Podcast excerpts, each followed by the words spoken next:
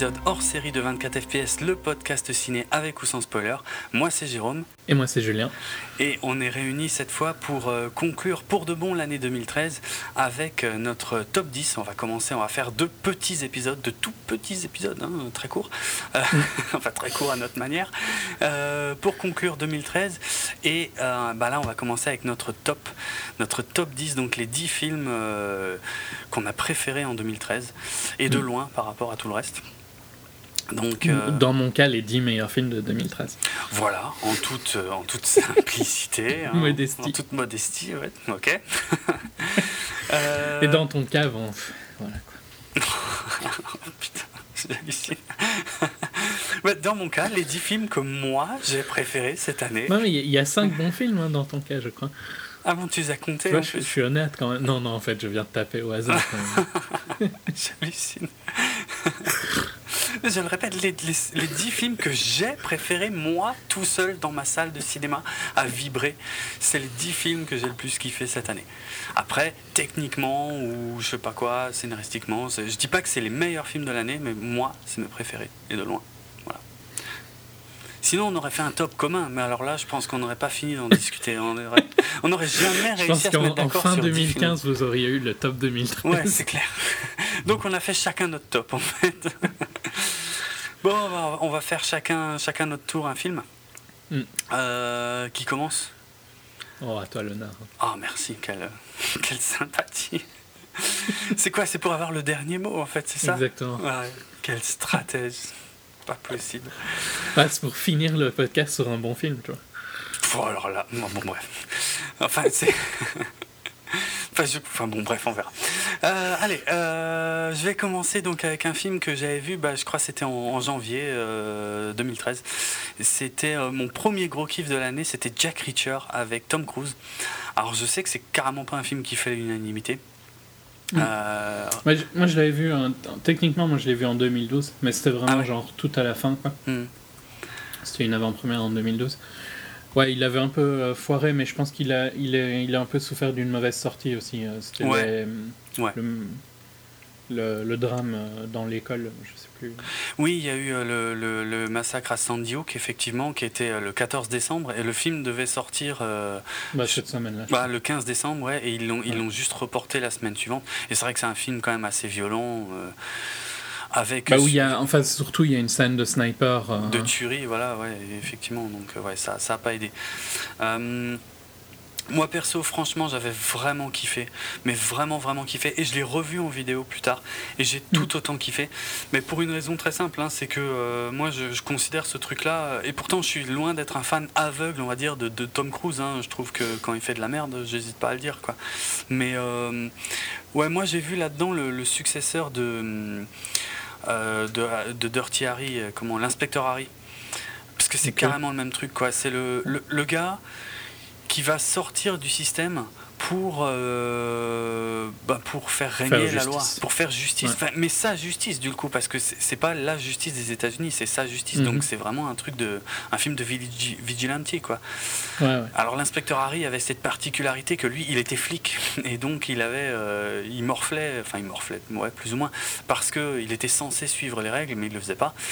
Euh, Jack Reacher, c'est un peu compliqué. Lui, c'est un ancien policier militaire, mais qui, qui fait les choses à sa manière. Mais voilà, c'était.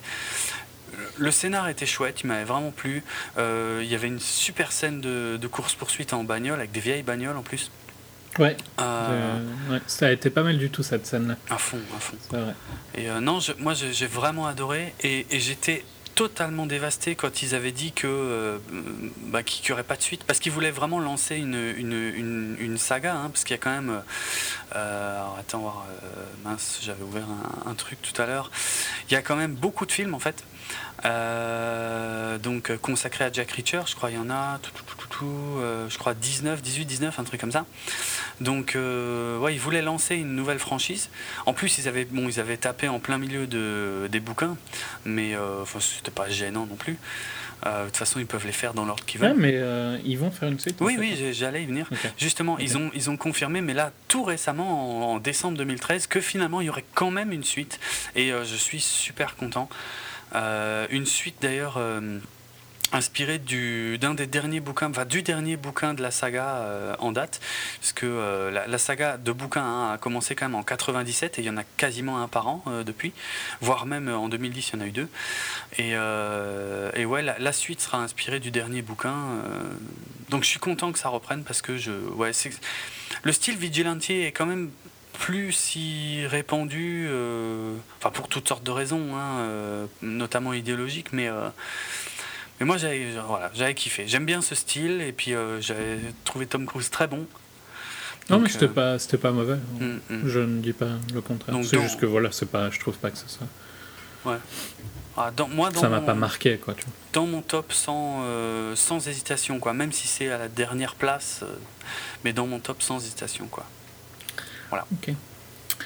moi, mon premier, ça va être Silver Lining Playbook, ou Happiness Therapy en français, parce que apparemment donc le, euh, bah, c'est plus le dernier film de David Russell maintenant vu qu'il y a American Hustle qui est sorti euh, aux États-Unis, ah mais l'avant-dernier. American Bluff euh, en français qui sort bientôt. Je sais plus, j'ai pas la date. Je vais regarder si je la trouve. Avec Bradley Cooper et Jennifer Lawrence. Donc, euh, que tu traites de comédie romantique, hein, je crois. Ouais, ouais, complètement. On a un épisode euh, complet sur, euh, sur Silver Linings. Moi, j'aime vraiment bien l'ambiance, j'aime vraiment bien les acteurs, ils jouent super bien. J'adore Jennifer Lawrence. je vais pas parler de l'histoire, c'est difficile de raconter vraiment de quoi ça parle. Ça parle de deux personnes un peu foireuses au niveau mental qui se rencontrent. Et, qui, ont une, qui ont une relation particulière. Mais je, alors, il n'est pas dans mon top 10, mais ça, ça reste un des films euh, qui était vraiment chouette cette année, 2013. Euh, et, c'est un peu difficile parce qu'il faut se les rappeler, ces films-là qui sont tout début d'année. Oui, c'est Qui sont techniquement des films 2012 pour euh, les... les Américains. Pour les Américains. Mm, mm. Et nous qu'on a en janvier, quoi, en général. Il mm. faut remonter loin. Quoi. Mais ouais, vraiment, j'avais vraiment bien aimé, donc je trouve qu'il mérite sa place. Ouais, ce qui ce qui m'avait branché, c'était le bon alors euh, comédie romantique, ça c'est pas ma tasse de thé, mais justement le fait que ce soit un truc euh, complètement différent euh, dans le sens où les où les deux sont cinglés et ont du mal à se comprendre et ont du mal en plus à communiquer avec le reste du monde.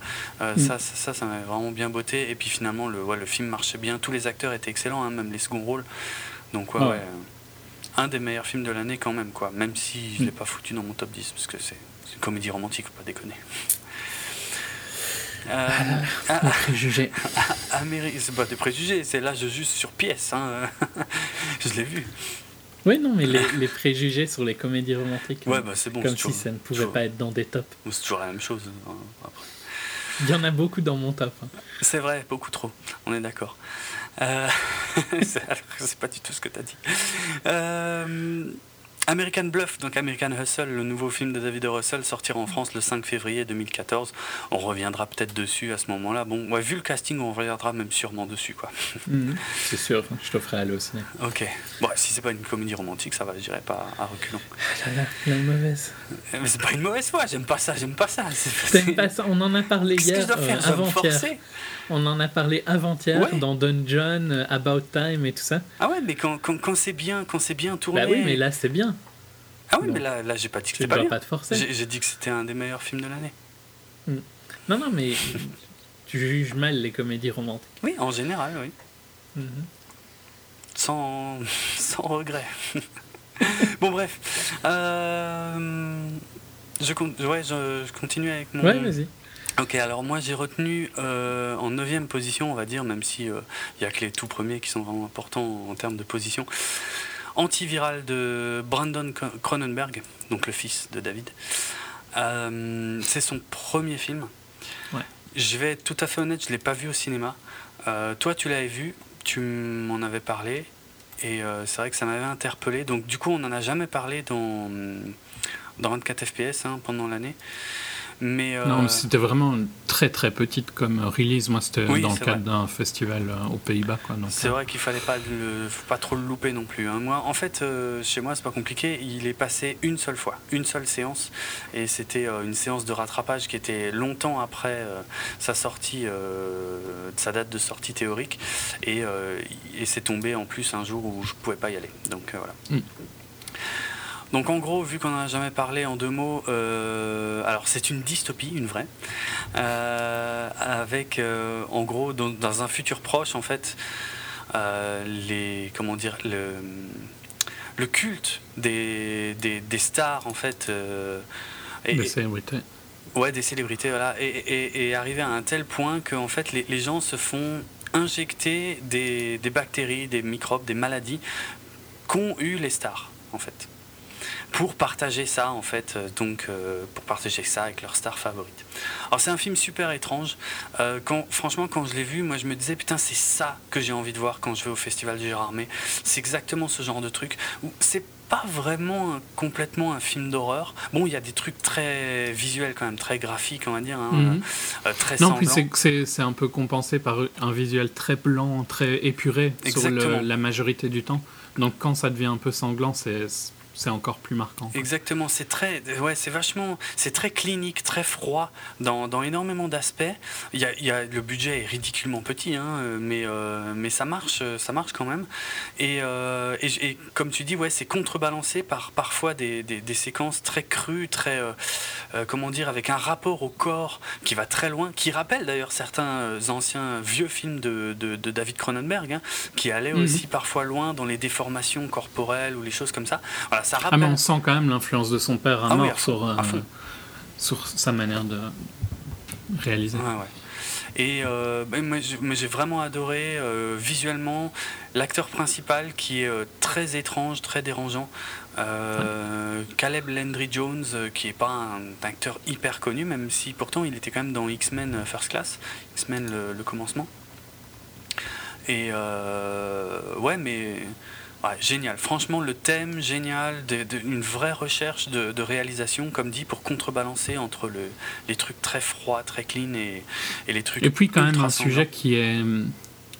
qui paraît bizarre, mais qui au final n'est pas si bizarre que ça. Hein, quand on voit. Euh, je suis sûr que si c'était offert là maintenant, il y a hmm. des gens qui le feraient. Hein. Ah ouais, mais clair, mais ouais, justement, c'est ça qui est très intéressant dans son film. C'est une extrapolation, mais à peine une extrapolation sur quelque chose qui me paraît totalement crédible. Euh, c'est du très, c'est de l'anticipation très très proche quoi. Genre en, en 15-20 ans, on pourrait très bien être dans ce monde-là. Ouais, tout à fait. Donc voilà, puis c'est un film bizarre, avec un rythme bizarre, avec des scènes bizarres, des acteurs bizarres. Enfin bref, c'est. Et pourtant, c'est une expérience différente. Ouais, c'est une expérience et c'est très réussi. Moi, je. Hmm. C'était aussi un de mes films favoris de l'année. Il n'est pas dans mon top 10, mais c'est largement un des très très bons films de cette année, qui euh, bon aurait mérité largement plus de distribution. Ouais, mais... ouais ça c'est clair. Donc voilà, antiviral, moi je vous le conseille à fond, euh, pour les amateurs du genre bien sûr quand même. Parce qu'il y a des trucs un peu, un peu chelous. Voilà, à toi. Euh, moi je vais enchaîner sur un autre film du début de l'année, c'est Zero Dark Thirty. Mhm. Donc euh, de Catherine Bigelow, avec Jessica Chastain entre autres. Donc sur la, la traque et le, la mort de, Belga, de Bin Laden. Ouais. Et euh, ouais, ben, enfin, c'était. C'était un des gros films du début de l'année, hein, quand même. Ouais, ouais, c'est euh, Visuellement, ça rend super bien. Bon, faut aimer un petit peu ce, ce côté militaire et tout ça.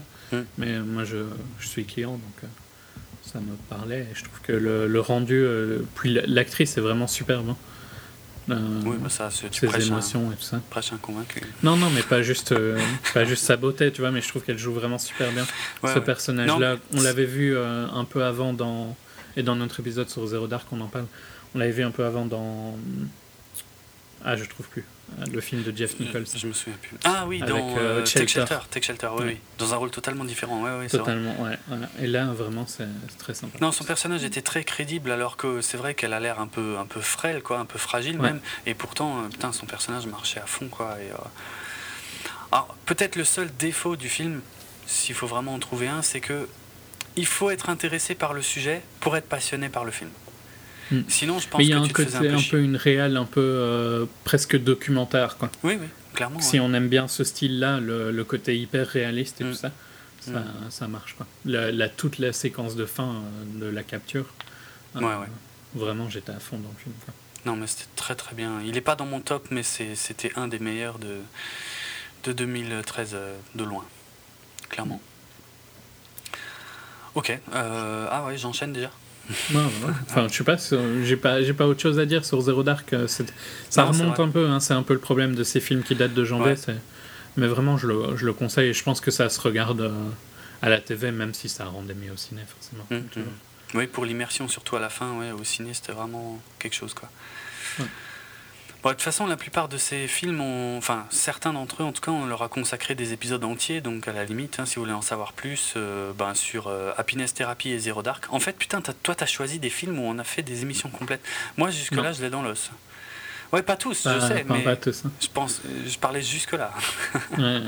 Jack Reacher, c'était un HS, antiviral, on a jamais parlé. Maintenant, je vais évoquer Albator, corsaire de l'espace, de euh, Shinji Aramaki qu'on a évoqué dans notre dernier hors-série. J'ai AFK 5 minutes, Non, mais t'exagères, sans déconner. Tu l'as même pas vu, c'est ça le truc, franchement. Alors, ok, il y a des défauts.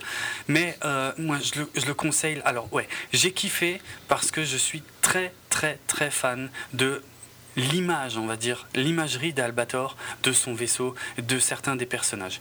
Mais au-delà de ça, euh, même si j'ai clairement eu des frissons euh, pour certaines scènes, je reconnais totalement qu'il y a des graves problèmes, euh, notamment au niveau du scénario, et surtout plus on s'approche de la fin, plus c'est bizarre et foireux, surtout tout à la fin où moi je considère qu'il n'y a, pas de fin, ce qui est très, très con.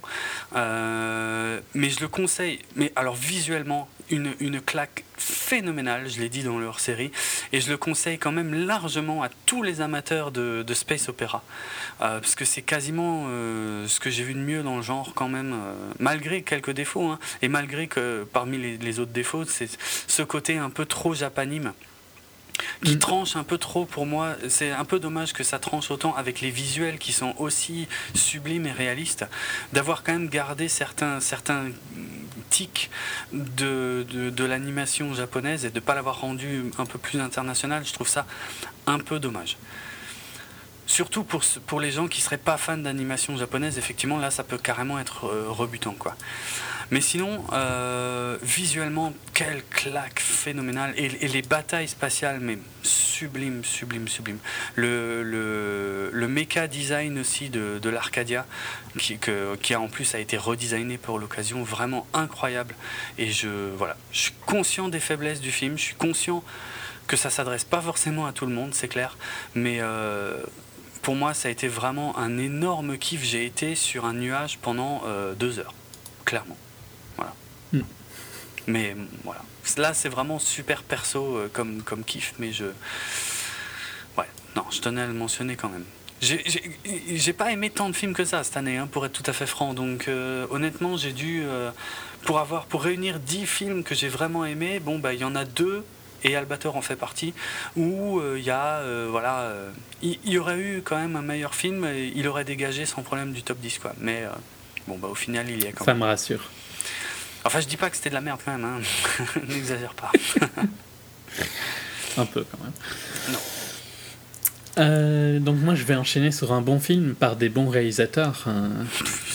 Mais que, comme tu juges Albator sans l'avoir vu, ça me choque, franchement. tu veux vraiment que j'aille le voir? Parce que ça pourrait mal tourner, tu vois. Mais ouais, va le voir. On sait jamais, il y a peut-être des trucs qui vont te plaire. Je suis même pas sûr qu'il soit sorti ici. Non, c'est pas ça un des problèmes Non, il, il, est, pas sorti ni en Belgique ni aux Pays-Bas, donc ça va être un peu compliqué pour toi pour le voir. En effet. Donc, moi, mon suivant, c'est Inside Lewin Davis, le dernier film des frères Cohen qui, euh, qui raconte l'histoire d'un musicien folk, euh, j'ai oublié pendant quelles années, mais pendant les années 60, non, quelque chose comme ça. Ouais, 60, je crois. À New York, dans le euh, Greenwich Village. Et ouais, c'est. Le film se passe sur une semaine à peu près, hein, et on le voit chercher des endroits où dormir entre ses potes, enregistrer un truc un peu plus populaire avec ses copains musiciens qui, eux, réussissent. Il euh, n'y a pas vraiment de, de, but au film, il n'y a pas vraiment de fin, il n'y a pas rien. Quoi. On suit une petite tranche de vie de, de euh, Lewin Davis, donc joué par Oscar Isaac. Et ouais, j'ai vraiment bien aimé l'ambiance, la musique, les visuels. Il joue super bien, hein. il chante super bien, je trouve. Ouais, clairement. Euh, les chansons, j'aime bien ce style de chanson, donc forcément je suis client. C'est pas le plus grand film des frères Cohen, mais bon, ça, en même temps, vu ce qu'ils ont fait avant, tu vois, c'est difficile. Mais il y a plein de petits trucs qui m'ont vraiment énormément plu. Genre, par exemple, la chanson avec Justin Timberlake. Ouais, c'est la seule que, dont, je, dont je me souviens moi, en fait. Bah, c'est la plus marquante, quoi. Mais mm. après, toute l'ambiance musicale rend vraiment bien dans ce film, non, je trouve. Je sais bien que toi, t'aimes un peu moins les films qui se clôturent pas, et là, c'est vraiment euh, l'exemple type du film qui se clôture pas. Mais ouais, toute cette petite histoire, puis le chat et tout ça. Enfin, moi, j'ai vraiment bien, aimé, adoré ce film. La photo, hein. la, photo, ouais. La photo était magnifique. Les couleurs et tout ça. On, est vraiment dans, dans cette période-là, quoi. Mm. Bon, moi je l'avais déjà dit, hein, c'est un, un, très très beau film, bon film, mais euh, voilà, ça ne m'a pas touché plus que ça. quoi. C'était bien, mais euh, moi, une semaine après, même, même deux jours après, j'y pensais plus du tout. Quoi. Pas... Mais c'était très bien, j'ai aucun reproche à formuler à, ce film. Non, non, mais c'est. Le, le, truc qu'on pourrait penser, c'est que ça se base sur quelqu'un de vrai, tellement c'est réaliste un peu. Ouais, c'est clair. Et au final, ouais, c'est inventé, mais. Euh, ça donne bien l'ambiance de, j'ai l'impression, de cette période-là, dans ce milieu-là. Mm, mm. Ils ont... En tout cas, le feeling, c'est que ça a l'air bien retranscrit. Quoi. Mais il y avait, il y a un truc alors que j'ai entendu ailleurs. Euh, ou que j'ai lu dans d'autres critiques en fait, et, on était complètement passé à côté quand on en avait parlé. Bon, tu me diras, on n'avait pas fait une critique complète, hein, on lui avait juste ouais, ouais, euh, regardé une petite. C'était même pas dans un HS, c'était dans un autre épisode. Ouais, ouais, exact. Mais a priori, sur la fin, euh, il y avait, euh, il y avait une ouverture euh, sur, sur Bob Dylan et sur la... Bob Dylan qui commençait à exploser juste, juste après la fin du film, en gros, tu vois. Hmm. Mais après, si tu connais pas bien la vie ou la carrière de Bob Dylan, je pense que tu passes complètement à côté, ce qui est notre cas, a priori. Mais euh, il paraît, apparemment, il y a ça en fait. Apparemment, le, nom du club où il joue, euh, il n'est pas choisi au hasard. C'est un club qui a vraiment explosé. Et a, priori, et moi je m'en souviens pas du tout, mais à la fin euh, du film, dans le club justement, il y a Bob Dylan qui vient jouer. Chanter. Qui, qui ouais, chanter, jouer. Et.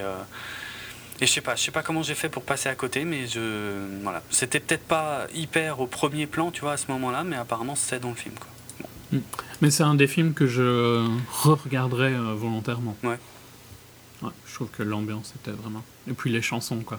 Faut, faut aimer ce style de chanson. Je crois que ça aide à mort que j'aime bien le folk et que j'aime bien ce, ce style-là. Mm. Donc. Euh... Voilà. Ok. Lewin Davis. Ouais, non, c'était bien. Je dis pas. Euh, allez, un autre film que je n'ai pas vu tu, Tu, remarques que tu as dit que tous mes films étaient bien pour le moment. J'ai dit ça. Mhm. ah ouais, c'est vrai, ça va changer. Ah non, ça va pas changer en fait, merde. Fais chier. bon, enfin, j'ai quelques réserves pour certains autres quand même, on verra. Euh, ouais, alors moi, pour continuer pour pouvoir me, faire un top 10. Heureusement, euh, là j'ai encore un film un peu comme antiviral que j'ai raté en salle. Je vais être une nouvelle fois tout à fait honnête. J'ai raté en salle et je regrette énormément de l'avoir raté en salle du coup. Euh, c'était Stalker de Park Chan-wook. Euh, donc que j'ai vu sur le tard. Park Chan-wook, donc réalisateur coréen, bah connu pour la trilogie de la vengeance, hein, donc Sympathy for Mr. Vengeance, Old Boy et Lady Vengeance et donc surtout Allboy.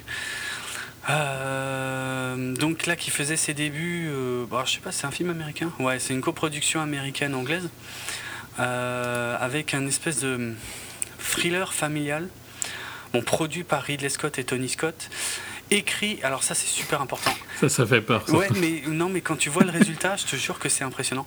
Écrit par Wentworth Miller, donc Wentworth Miller c'était Michael Scofield dans la série euh, Prison Break, donc le personnage principal de Prison Break, hein, clairement. Euh, et donc là, c'est lui qui signe le, scénar. Et franchement, alors je savais pas à quoi m'attendre parce qu'en plus, je suis pas trop trop fan du, style euh, coréen, de réal en tout cas.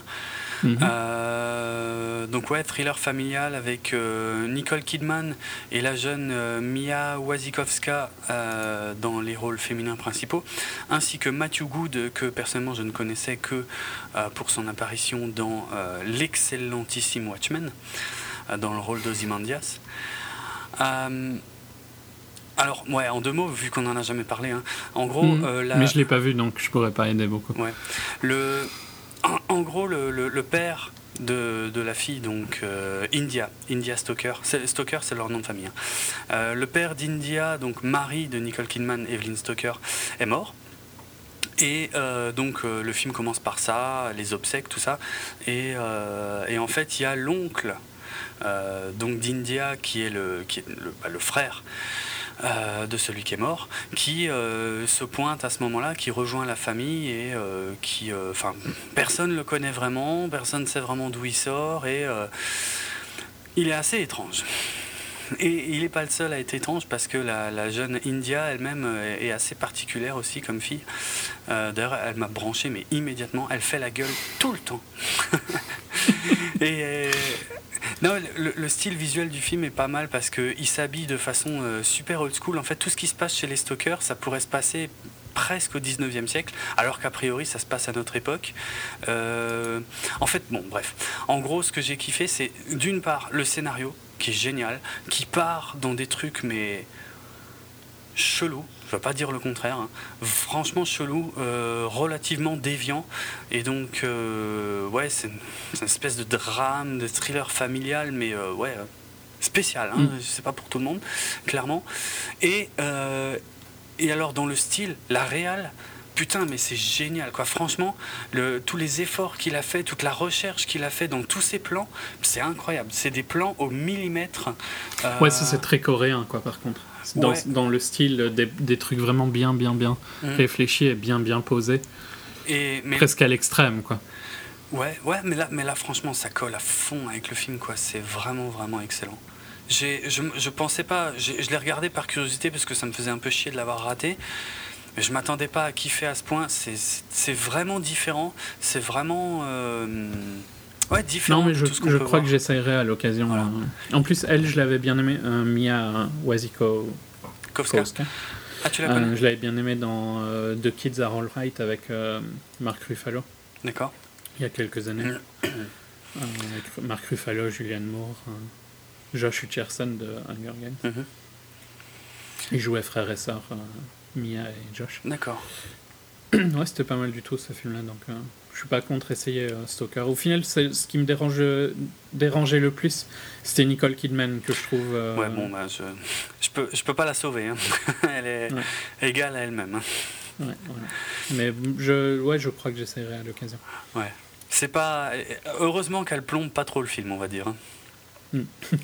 elle a, parce qu'elle est, bon, elle est, elle est un peu bizarre aussi. Elle est un peu, euh, je sais pas, un peu elle flotte un peu là, sans être là. On se demande, on, se demande où elle a la tête. Elle a pas l'air ultra affectée par le décès de son mari. Enfin, de toute façon, il ils sont tous un peu chelous et on va, on, bah, voilà, ça va avancer. On va, on va en découvrir un peu plus au fur et à mesure, mais. Euh, ouais. Puis Nicole Kidman, franchement, je pense que bientôt, s'il faisait euh, un double numérique d'elle, le visage serait plus animé. Ah ouais, ce serait mieux. Franchement, le visage bougerait plus, c'est sûr. Parce que putain, là, elle est de plus en plus figée dans la gueule à force de se faire injecter, de se faire refaire et tout. C'est vraiment horrible, quoi.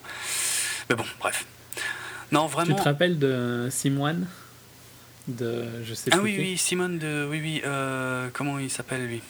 Ouais Enfin bon. Euh, le réalisateur de Gataka, tout ça. C'est un peu. Euh, ouais, le réalisateur de Gataka. C'est un peu ça, tu trouves pas? Tu pourrais largement la remplacer par une simulation. C'est clair. C'est clair. Et c'est la simulation serait plus belle que l'original. Hein. Clairement. Putain, parce que. Andrew Nicole, voilà. Le réalisateur de Simone. Simone c'était pas un des, euh, un des meilleurs un de ses meilleurs films. Non, clairement pas. Il y avait des bonnes idées dans. C'est ça. Il y a un concept sympa, mais le film est pas incroyable. Donc ouais, Stalker, moi je le conseille à fond pour les amateurs de thrillers euh, un peu psychologiques, un peu différents, qui vont, euh, voilà, faut pas avoir peur d'aller peut-être un peu dans le, ouais, dans le déviant, dans le, dans le politiquement incorrect, euh, tout ça, mais je, mais vraiment je conseille à fond, c'est un énorme coup de cœur et je, me mords les doigts de l'avoir loupé au Cinoche, franchement. Mm. Non, mais je, je le tenterai. Hmm. Euh, le prochain, c'est le même pour nous deux, t'imagines? C'est vrai. Choquant. Hein. Ouais. Donc c'est The Way Way Back, cet été-là en français, mhm. dont on a parlé dans notre tout dernier HS. Donc si vous voulez une critique plus complète, vous pouvez l'écouter. Mais pour faire court, un, un des meilleurs euh, films de coming of age, euh, donc c'est pas traduisible, donc je n'essaye pas de traduire, mais sur les le, champ, le passage de, à l'âge adulte, quoi, on va dire. Ouais, ouais, ouais. Quand on est adolescent. Mm. Euh, avec d'excellents acteurs, un, un sublime Sam, Rockwell, un Steve Carell euh, fort différent de d'habitude et euh, beaucoup mieux que d'habitude, je trouve. Euh, enfin, je suis pas méga fan de son style de comédie à, Steve Carell. Je trouve que ça se répète très très vite. Et là, ouais. Le, jeune acteur est très bien. Tous les supporting acteurs sont, sont très, très bons. Écrit et réalisé par un duo de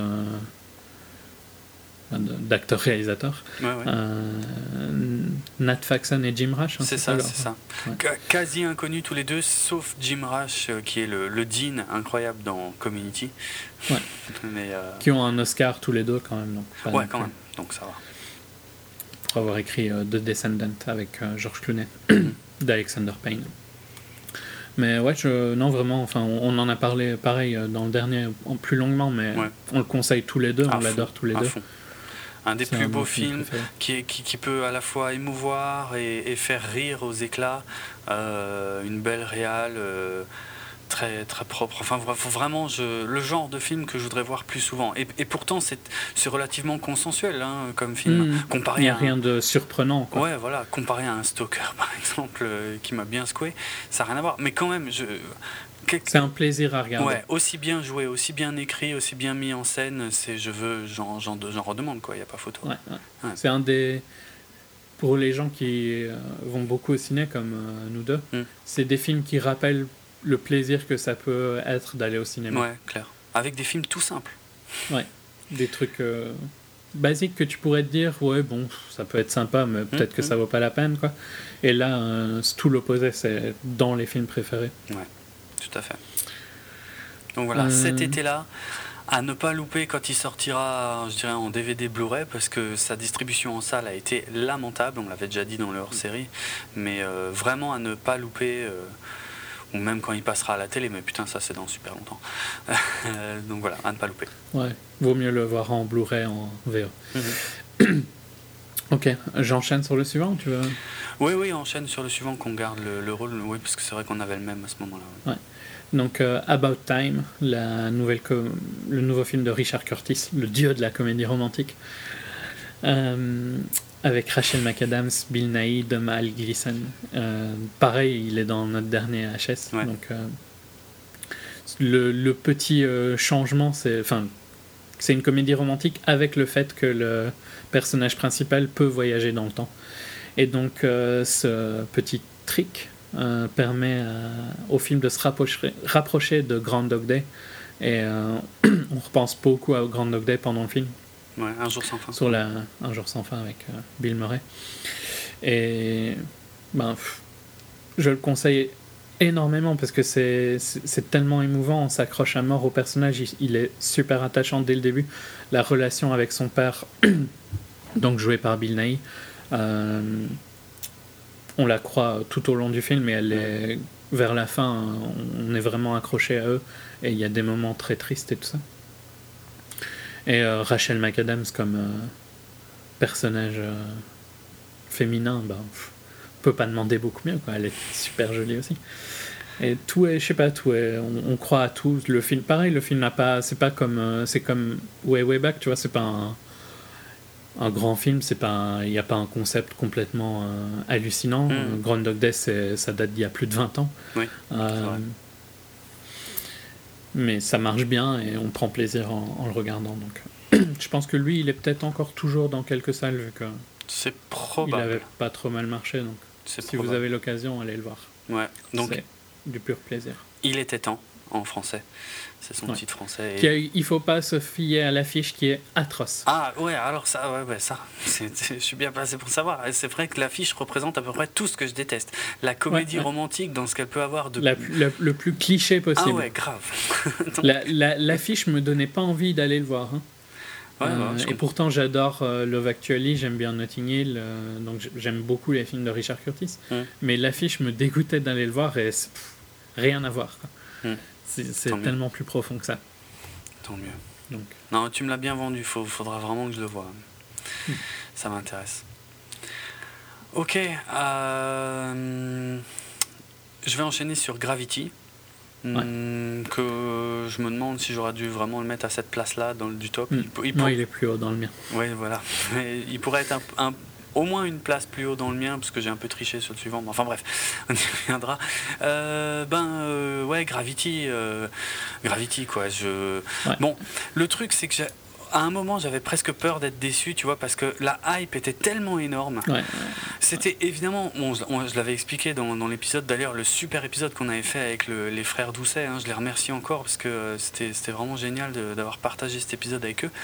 Mais il y a un moment où ouais, je commençais limite à flipper, je me disais putain la, la, la hype Est-ce que ça peut être aussi bien que ce qu'on dit quoi. Que ce que, que ce qu'on en dit quoi. Alors que moi je l'attendais mais depuis super longtemps, depuis genre 2009 les, les premières fois où il en avait été plus ou moins question.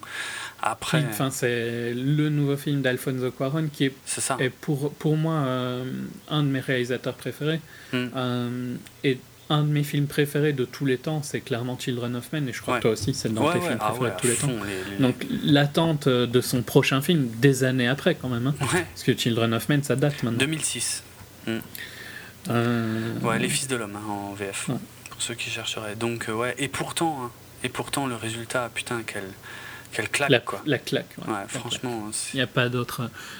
Quand, quand moi j'ai été le voir dans une séance où on était quand même assez longtemps avant, avant toi, hein, avant qu'il y ait le buzz euh, français. Parce que c'était quasiment un mois avant, en IMAX à minuit. Et j'ai halluciné quand je voyais. déjà, on était 20 dans la salle, je crois. Et euh, j'ai halluciné quand je voyais les gens partir quoi, dès la fin du film. Euh, j'étais avec mon cousin et on était scotché, on est resté là pendant quelques minutes, ébahi de l'expérience qu'on venait d'avoir. C'est le film le plus impressionnant visuellement que j'ai jamais vu au cinéma. Hum, hum c'est l'un de mes plus gros regrets de l'année, c'est de ne pas l'avoir vu en, en IMAX, clairement. En, ouais, en IMAX 3D. La 3D aussi. Hein. Ouais, la 3D, excellent. Un des rares bons films avec une ah, bonne 3D. Ouais. Euh, puis, enfin, tous les, les avancements technologiques, tout ce qu'ils ont dû inventer pour ce film, la Lightbox a fait Emmanuel Lubezki, mm. le directeur photo, qui est super, enfin la photo est superbe hein, tout au long. Euh, qui était déjà son directeur photo sur Children of Men. Tout ce qu'ils ont dû inventer pour arriver à ce résultat-là, et tout ce qu'ils arrivent à faire visuellement, c'est impressionnant. Après, l'histoire, oui, elle est assez simple. Euh, et tu sais que j'ai vu des critiques négatives, euh, des gens qui disaient ouais c'est de la merde, il n'y a pas de scénario.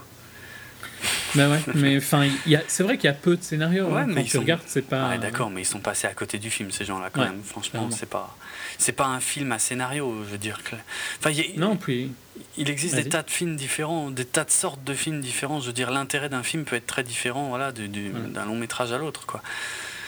Euh, Comme l'intérêt de Way Way Back et d'About Time n'est clairement pas dans leur attrait visuel. Quoi. Non, voilà, ouais, c'est clair, à fond.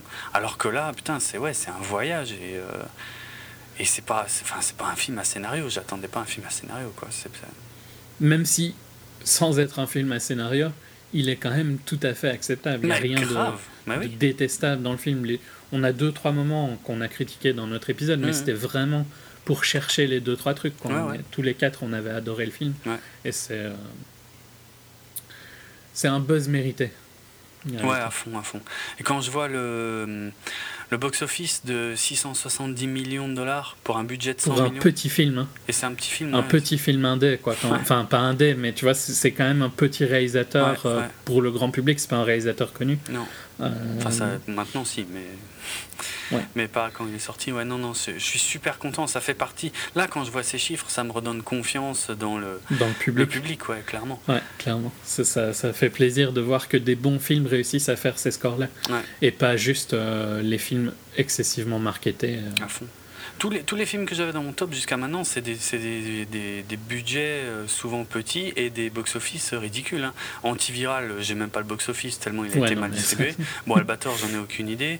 Euh, Stalker, c'est quoi? C'est 12 millions de budget et 12 millions de box-office. C'est presque un échec hein, euh, commercial. Mm. Alors que putain, le film le mérite tellement. The Way Way Back, c'est quoi? 5 millions de budget, c'est ridicule, et 23 millions de box-office, c'est. Ça, c'est pas si mauvais par rapport au film que c'est. Oui, vu, ouais, mais, ouais, mais mais c'est tout petit, quoi. Ça mérite tellement plus, quoi. Et bon, ça fait plaisir de voir que Gravity a, a approché les 700 millions comme ça, quoi. C'est génial. Hmm, clairement. Parce que, Et puis le, le, je, le directeur casting, qui, on en a pas, pas mal parlé, mais je trouve qu'au final, Sandra Bullock est tellement parfaite pour ce rôle-là. Euh, tout est, bien géré, quoi. Je peux comprendre hein, ceux qui avaient éventuellement des doutes sur Sandra Bullock avant de voir le film, mais une fois vu le film, il n'y a plus rien à dire, quoi. Et moi, je suis un énorme fan, euh, limite aveugle, de Sandra Bullock, donc moi, j'en avais pas de doute.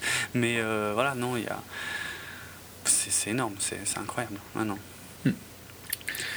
Faut plus de films comme ça, sans déconner, des vrais cinéastes et puis pas de la, putain de soupe commerciale. C'est l'équivalent un peu, je trouve, à... Enfin, c'est proche de 2001 hein, pour l'expérience visuelle que devait être 2001 quand, ah quand les gens l'ont vu à l'époque. Tu m'étonnes, surtout au euh, Cinoche. C'est mon plus, un de mes plus grands rêves, hein, voir 2001 l'Odyssée de l'espace au ciné, hein, parce que ça doit être tellement différent comme, comme claque. Ouais, mais, mais même maintenant, on a vu d'autres films qui sont... Hmm. Il y a peu... Enfin, ça reste très impressionnant quand, ah, même. Ouais, largement. Mais imagine que dans les gens qui l'ont vu à leur époque, quoi, 2001. Oh putain, c'est fou. Ça, devait être de la folie. Ouais, ouais. Mais qu'est-ce que je voulais. Pour finir sur Gravity, vraiment des films d'auteurs euh, et des réalisateurs où tu sens leurs pattes, ça manque. Hein. Il n'y a plus de. Non, ouais, c'est vrai. C'est de moins. En fait, il y en a hein, dans mes réalisateurs préférés, euh, Paul Thomas Anderson et tout ça, par exemple. Eux font des films excellents. Mm. Mais c'est pas des films qui marchent vraiment euh, sur le grand public.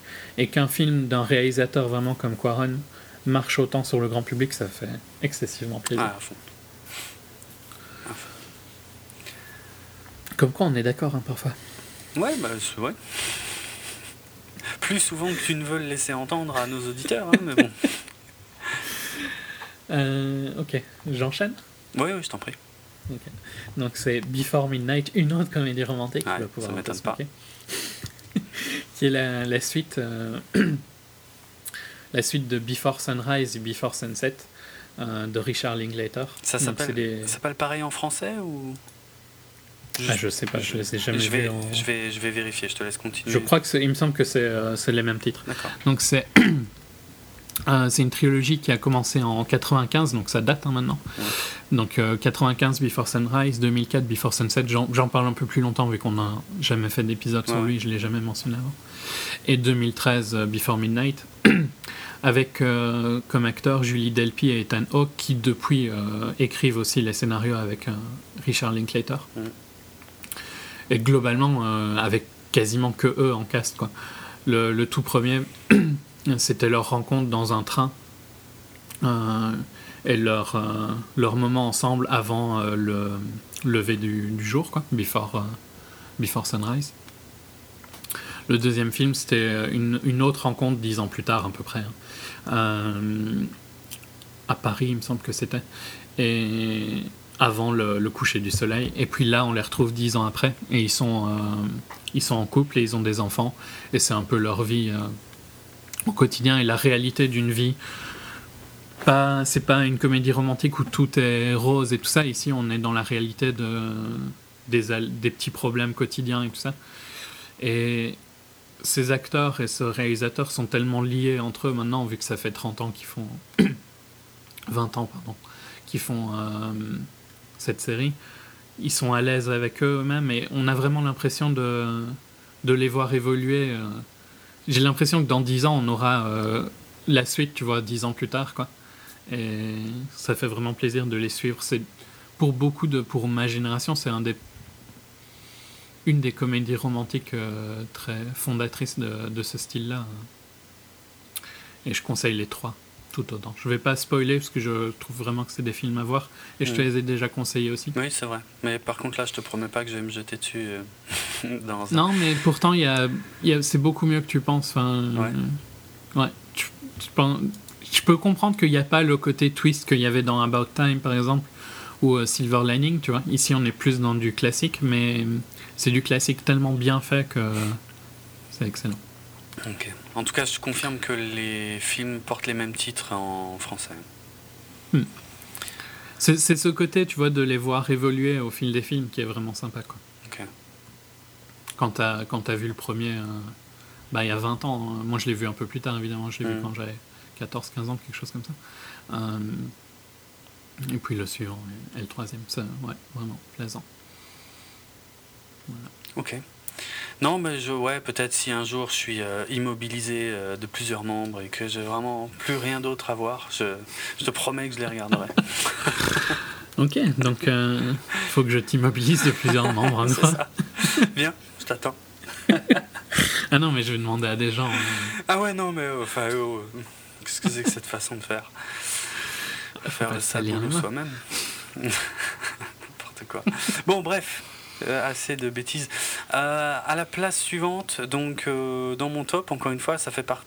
Alors celui-là, c'est vraiment du remplissage, hein, j'avoue, parce que je voyais vraiment pas quoi mettre d'autre.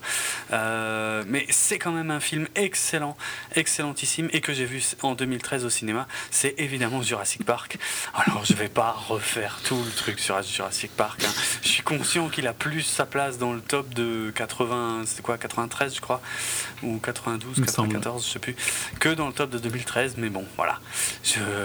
C'était quand même énorme à revoir euh, au ciné. La 3D était vraiment sympa. Enfin, Ouais. Enfin, j'aurais préféré le revoir sans 3D. Hein.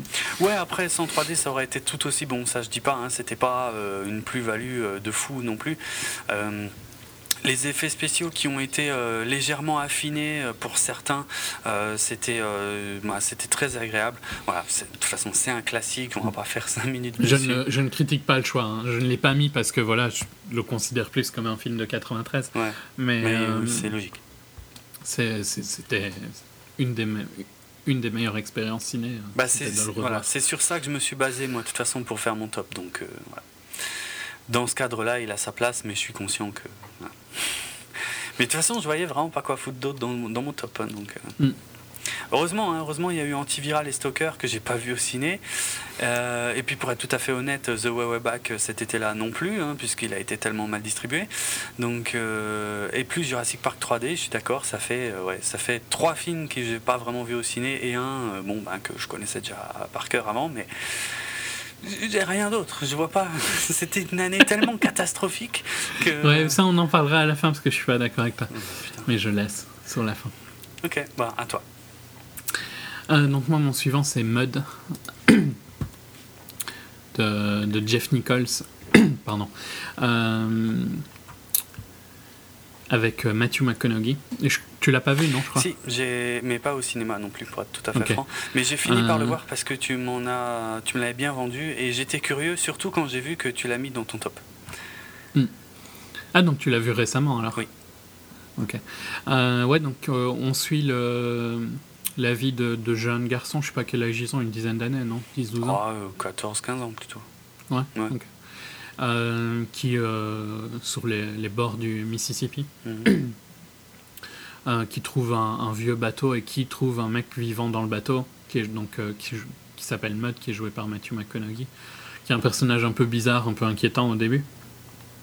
Et on va les suivre pour essayer de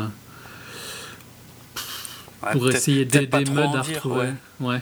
Peut-être pas trop en dire quand même sur le scénar, mais aider Mud quoi, ouais on va dire. Des modes, ouais. Euh, ce qui est vraiment bien dans ce film, c'est toute euh, cette ambiance euh, Mississippi, tout ce style de vie un peu boueuse, le titre est adapté. Et le personnage de Matthew, McConaughey qui est super bien joué, quoi. Il est impressionnant, c'était une, une excellente année hein, pour lui. Parce qu'il était dans Mud, il est dans Dallas Buyer Club, et il est aussi dans un petit rôle dans Wolf of, Wolf of ah, j'y arriverai pas. Wolf of Wall Street. Le loup de Wall Street. euh, ouais, je sais pas, dis-moi ce que t'en as pensé vu que tu l'as vu il y a moins longtemps. euh, euh T'as peut-être un, autre avis hein. Ouais, un petit peu. En fait, j'ai quasiment pas de critique à formuler sur ce film, mais je l'ai trouvé juste correct, quoi, sans plus. Hmm. Ouais, non, moi je trouvais vraiment que l'ambiance et tout ça, et là, la réal est vraiment superbe. En plus, pour le, pour le euh. style, parce que c'est un peu, on va dire, c'est un peu une aventure. En, fait, on reste sur le point de vue des gamins, un peu comme dans Way Way Back. Et euh... Mais plus jeune quand même. Et dans un style complètement différent. Quoi. à peine plus jeune que dans Way Way Back, mais par contre. Je sais pas, moi j'avais vraiment en tête qu'ils étaient plus jeunes, mais. Ah ouais, euh, non. Soit, ok. Quasiment. Parce que Way Way Back, pour moi, c'est un vieil ado, quoi, tu vois. Ah, pas tant que ça, il a 15 ans, hein. Ouais, mais pas, plus. Là, tu t'as vraiment l'impression qu'ils sont tout petits, quoi. Ils font un peu plus jeunes, je, je, suis d'accord avec ça. Mais après, ouais. L'acteur a 17 ans, apparemment. Hmm. Mais bon, le film a été tourné il y a une plombe. Hein. Ça, c'est vrai, par contre, ouais, en 2011. Mais. Non, ouais, c'était pas mal. Mais hmm. sans plus. Non, moi, je, trouve vraiment que cette. Le, la suite de l'évolution. J'ai difficile de, de, pas de faire gaffe à pas spoiler vu que le film je l'ai vu il y a assez longtemps. Hmm. J'ai peur de trop dévoiler. Mais le fait qu'on suive ces jeunes qui aident Mud euh, et de découvrir le personnage de Mud, tout son, son background et tout ça qui est euh, dévoilé au long du film. Mm. On avait vraiment envie de savoir ce qui s'est passé. Après, dans les petits défauts, je trouve que Reese, Witherspoon, j'ai du mal aujourd'hui, hein. Reese Witherspoon joue pas très bien et j'ai un peu du mal à la croire comme euh, dans son rôle. quoi. J'ai du mal à croire son rôle. Mm. Mais euh, ouais, puis la, sans spoiler, la fin est quand même assez choquante aussi. Ouais, ouais vrai. Non, le final est bien. Et euh, ouais, tous les acteurs sont bons, la, photo très bien aussi, les décors, parce que là, les, euh, donc, tout, ouais, les rives du Mississippi jouent quand même une importance, ont une importance assez énorme dans cette histoire. Euh, tu vois, en fait, pourquoi je le rapproche de, de The Way Way Back, c'est parce que c'est l'histoire de deux ados qui, euh, d'un côté, euh, enfin surtout un en fait, là, mais comme dans The Way Way Back, qui d'un côté est, tiraillé entre ses problèmes, on va dire, dans sa famille, tu vois, qui le, mm. qui le touche. Oui, non, c'est vrai, sur ce côté-là, c'est exactement la même chose. Et qui, d'un autre côté, vivent un peu une aventure, tu vois.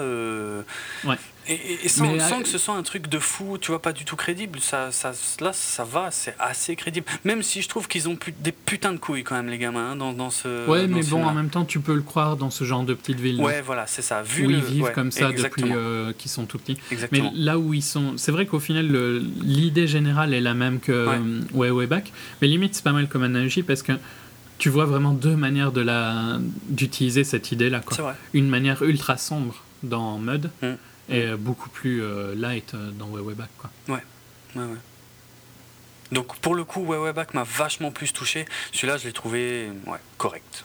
Mais sans ah, je trouve qu'il est plus. Way Back est peut-être plus facile, tu vois, plus émouvant, euh, parce que tu t'attaches plus au personnage, ah ça, tu peux plus t'identifier.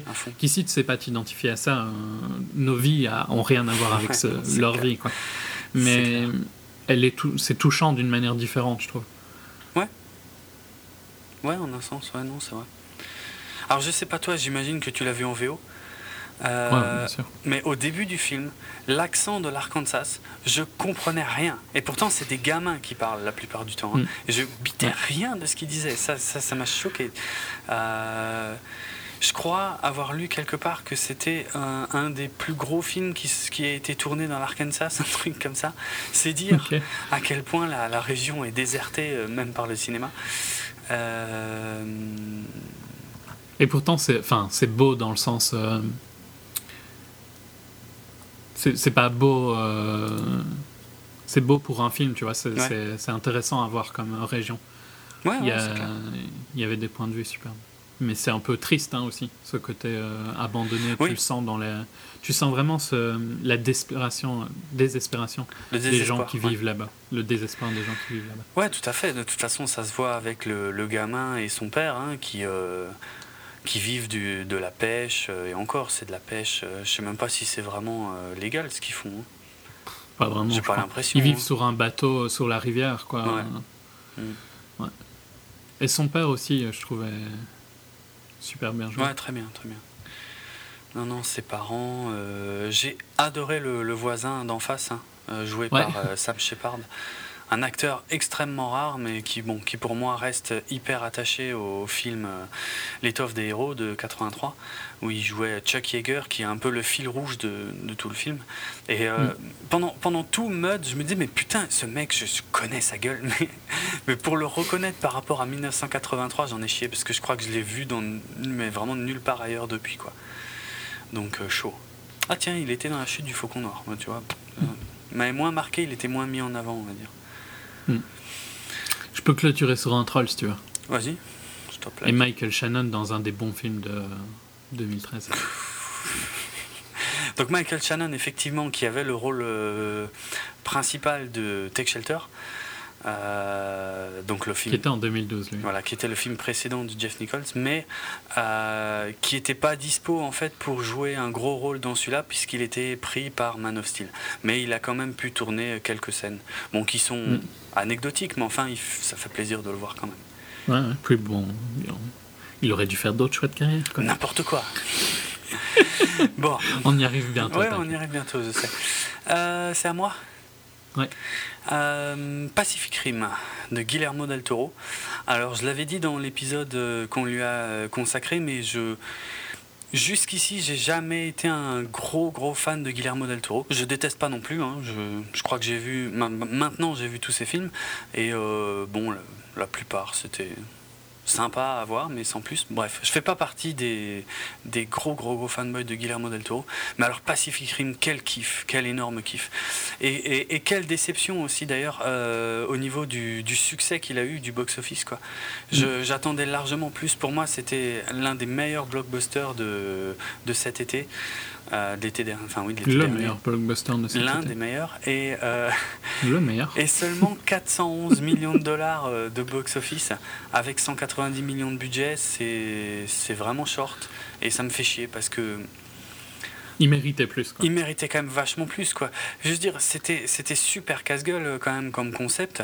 Euh, ça aurait pu avoir l'air complètement ridicule. Et en fait, ça défonçait. Il y avait de l'action. Visuellement, c'était parfait. Il y avait de la, de la bonne destruction. C'était des robots. Un ce que doit être un blockbuster en fait. C'était pas euh, excessivement compliqué. Mmh. mais l'histoire était quand même suffisamment potable pour que tu te dises pas putain qu'est-ce qu'ils sont en train de faire. C'était pas du Roland Emmerich quoi. Ouais, exactement. C'était le blockbuster un peu de l'époque Spielberg, quoi. Ouais, ouais, c'est un peu ça, c'est ça qui, qui, fait appel donc à des, euh, à des, comment dire, à des passions que tu as pu avoir euh, enfant ou euh, tu vois que tu as des rappels de, de ce genre-là, avec un traitement un peu plus adulte, mais qui peuvent également s'adresser aux plus jeunes. Ouais, vraiment un, un, trip à la Spielberg pour le coup. Et ouais, enfin vraiment nickel quoi. Je veux dire, toutes les promesses du concept et du film était largement respecté dans le produit final. Et euh, donc voilà, c'est. Euh, tu vois, à la grosse différence de, Star Trek Into Darkness, qui était aussi un gros blockbuster, Star Trek pour moi ne reste qu'un blockbuster. Pacific Rim, il y avait, y avait ce truc en plus. Euh, ce petit, euh, cette petite on sentait qu'il y a quelqu'un quoi derrière. Exactement. Alors que Star Trek, ça peut être n'importe qui.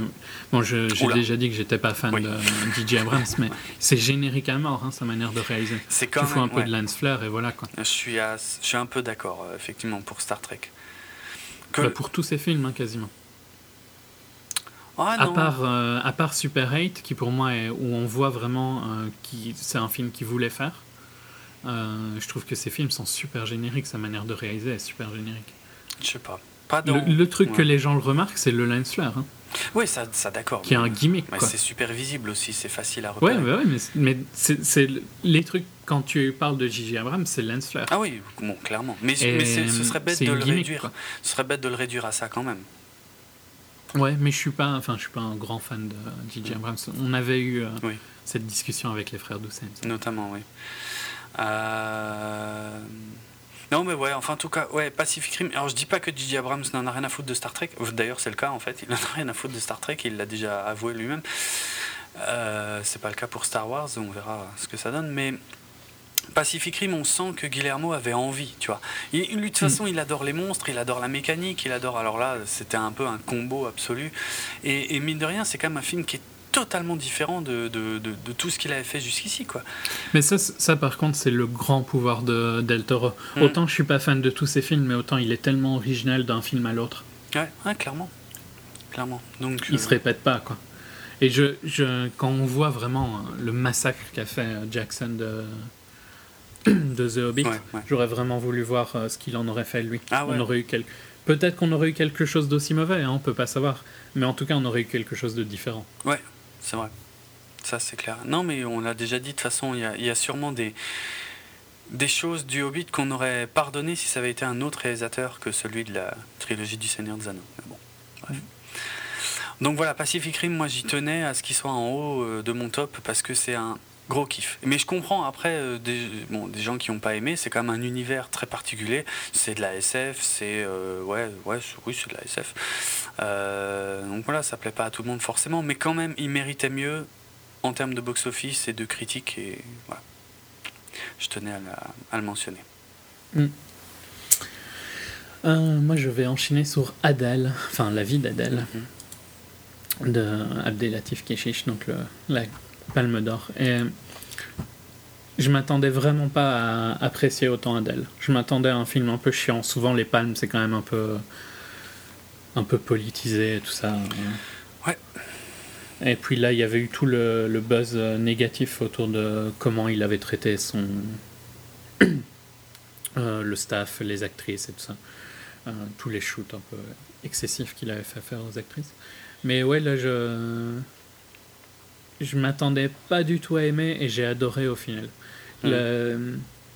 Mais je, je, pense que pour adorer Adèle, il faut adorer la, Adèle. Quoi. Il faut adorer ah Adèle Exarchopoulos. Ah, ça, oui. Et si on accroche à, elle, vu que euh, Keshish est euh, complètement amoureux d'elle dans tous ses plans, et tous les plans sont formés par des gros plans sur la tête d'Adèle, euh, on, on, appréciera forcément le film. Si on n'accroche pas par contre à Adèle, j'imagine que ça doit être trois heures très très longues. Ouais. Euh, mais vraiment, j'ai adoré voir son évolution. Euh, on voit vraiment qu'elle grandit au long du film, je trouve. Euh, puis je sais pas, la manière dont il la filme, tout est, bien adapté à ce que j'ai envie de voir, tu vois. c'est presque à l'excès, hein, c'est presque du voyeurisme à certains moments. Mais c'est ça qui fait le, le, succès du film, hein, au, final. Mhm. Et sinon, ça fonctionnerait marche pas. Non. Et je le conseille pour ceux qui, euh, qui se disaient peut-être que ça allait être chiant. Et je pense que de là, tu pourras peut-être plus le vendre que moi parce que tu t'attendais vraiment à détester. Et au final, tu as bien aimé. Je m'attendais à, à détester et à me faire chier. Et ça a été J'ai pas vu les trois heures passer. Hein, moi non plus, pour être franc. Et il y a, y, a, y a des moments mieux, il y a des moments moins bien. Il y a des moments qui m'ont énervé, mais parce que je m'étais tellement attaché à Adèle que quand on l'attaquait, ça me ça m'énervait dans le film. Enfin, ça me. Moi, j'étais dérangeait qu'elle soit attaquée. Mm. Ça, j'en ai parlé dans notre épisode. Euh, ouais, je sais pas. Elle est intense dans tout, tout, tout au long du film. Ouais, ouais. Si on si on s'accroche à elle, c'est elle sort on alors assez. Elle sort jamais du personnage, mais en même temps c'est pas possible parce qu'a priori le personnage c'est elle, vraiment telle qu'elle est quoi. Enfin, elle dit que non, mais bon on verra. Hein, L'actrice dit que non, mais euh, ouais, moi je trouve aussi que ça, a l'air très très. Pour, pour, une actrice qui a aussi peu de background et, euh, et qui explose comme ça sur un film où elle paraît ultra naturelle, hmm. c'est un peu difficile. Ça ne peut être que elle. Ouais, voilà, ça peut être que elle. Mais bon, on verra, on jugera sur le long terme ça pour ça. Mais après, ouais, non, comme dit, bon, alors moi il est clairement pas dans mon top parce que euh, quand même 3 heures c'est trop. Euh, à voir une fois, ouais, c'est bien, mais à, revoir, moi, je, vraiment, je pourrais pas. Mais c'était, mm. ouais, c'était réussi. Et bon, pour moi, alors là, je vais ramener ça à moi, je suis désolé, mais, mais pour moi, la vraie réussite du film, effectivement, c'était le fait que j'ai aimé, quoi. Alors que je m'attendais à, détester à fond et à me faire chier à fond. Or, euh, l'histoire, pas franchement passionnante, mais. Euh, on, suit la vie d'Adèle, littéralement, vraiment, euh, dans les trucs les plus mondains euh, de sa vie. Un bout de la vie d'Adèle. Un bout de sa vie, ouais. Ben, les, années, sa fin d'adolescence, mm. et puis quelques années plus tard. Ouais. Mais quand on la suit, c'est les, les, trucs les plus mondains, quoi. C'est quand elle prend sa douche, c'est quand elle prend le bus, c'est quand elle mange. Et c'est tout le temps dans des gros plans quand elle mange. On a des gros plans de elle qui mange, quoi. Ouais, clairement. Clairement. Mais c'est pas. Enfin bon, comme, comme tu le disais très bien, hein, effectivement, si on n'accroche pas au personnage, là on doit se faire grave chier quand même. Surtout mm. ces films, quand il la filme en train de pioncer, en train de bouffer, en train de faire je sais pas quoi, parfois pas grand chose. Je comprends que ça puisse être lourd, mais. Euh, il mais elle est attachante. Ouais, il a réussi. Elle est quand même facile à être. On, a facile de s'attacher à elle. Ouais, ouais. Non, il a réussi à faire passer quelque chose là, pour le coup. Euh, donc, euh. Et cette manière de filmer est vraiment adapté au film. c'est ça qui, qui, rend le film intéressant. Donc il y a du talent. Parfois c'est quand même un peu trop proche des tronches, hein, mais euh, bon. Ouais, mais je pense que sans ça, euh, ça, ça, ça donnerait pas la même chose. Ouais. Toi, je crois que tu avais lu la BD. Hein, oui, oui, j'avais lu la BD. On en, on en parlait dans, dans, notre épisode. Mais vraiment, ouais, je, je le re-regarderai volontiers. C'est aussi un des films que je re-regarderai volontiers. Et, pas pour les scènes, euh, parce qu'au final, elles, je trouve qu'elles apportaient pas tant que ça, tu vois. Je trouve qu'elles étaient quand même un peu longues. Elles étaient même un, peu trop abusées, elles te faisaient sortir du film en fait, tellement elles étaient abusées, les, les, scènes de cul, ouais. Euh, Il paraît. Elles auraient duré un quart ou un cinquième de, de leur durée, je trouve qu'elles auraient été plus, plus puissantes. Oui, clairement. Alors j'avais lu après qu'on ait fait l'émission, a priori elles ont utilisé des prothèses hein, pour le, les tourner. Ouais, qu'elles disent. Mais qu'elles disent, voilà, exactement. exactement parce que j'ai quand même. Quand on regarde le film, j'ai vraiment pas l'impression qu'elles utilisent des prothèses. Non, moi non plus. Je... Mais bon, bref. Puis en plus, c'était même en dehors de ça, il y a une scène avec euh, le copain d'Adèle au tout début, le copain de ouais, la voilà, vie d'Adèle. Ça, c'était pas une prothèse. Ouais. Je crois pas. Ça avait pas l'air en tout cas. Non. ça avait pas l'air simulé. Non. Enfin, euh, ouais, non, une, un, allez, je vais, je vais dire un bon film, mais euh, je, voilà, moi, je, je veux plus jamais le revoir, quoi. C'est clair, c'est, c'est, pas. À, à, la, au second visionnage, moi, je, je tiendrai jamais le coup, quoi. Hmm. C'est sûr. Mais je crois, je, j'ai difficile de le conseiller à tout le monde parce que hmm. il faut vraiment accrocher à Adèle. Donc, si vous étiez un peu intrigué par elle, euh, là, je pense que ça vaut largement la peine de voir parce que c'est je sais pas si elle, euh, si elle si elle aura une longue carrière et tout ça. Tu vois, ce genre de film peut tuer un peu ta carrière. Hein. Euh, faudra voir, mais en tout cas, là, c'était une, excellente expérience. Ouais. Ok, allez, on arrive euh, à la deuxième place de mon top 10 avec sans grande surprise, je pense, pour ceux qui nous ont suivis hein, euh, tout au long de l'année 2013, mais là c'était même plutôt vers le début de l'année 2013, avec Cloud Atlas euh, des Wachowski et Tom Tickver. Parce qu'il ne faut pas l'oublier, c'est pas que les Wachowski Cloud Atlas. Euh, mm. Ça avait été un énorme coup de cœur quand je l'avais vu en avant-première à Gérard May et, et, et confirmé, largement confirmé au deuxième visionnage lors de sa sortie. Je crois que c'était au mois de mars. Qui a une, eu une des pires distributions.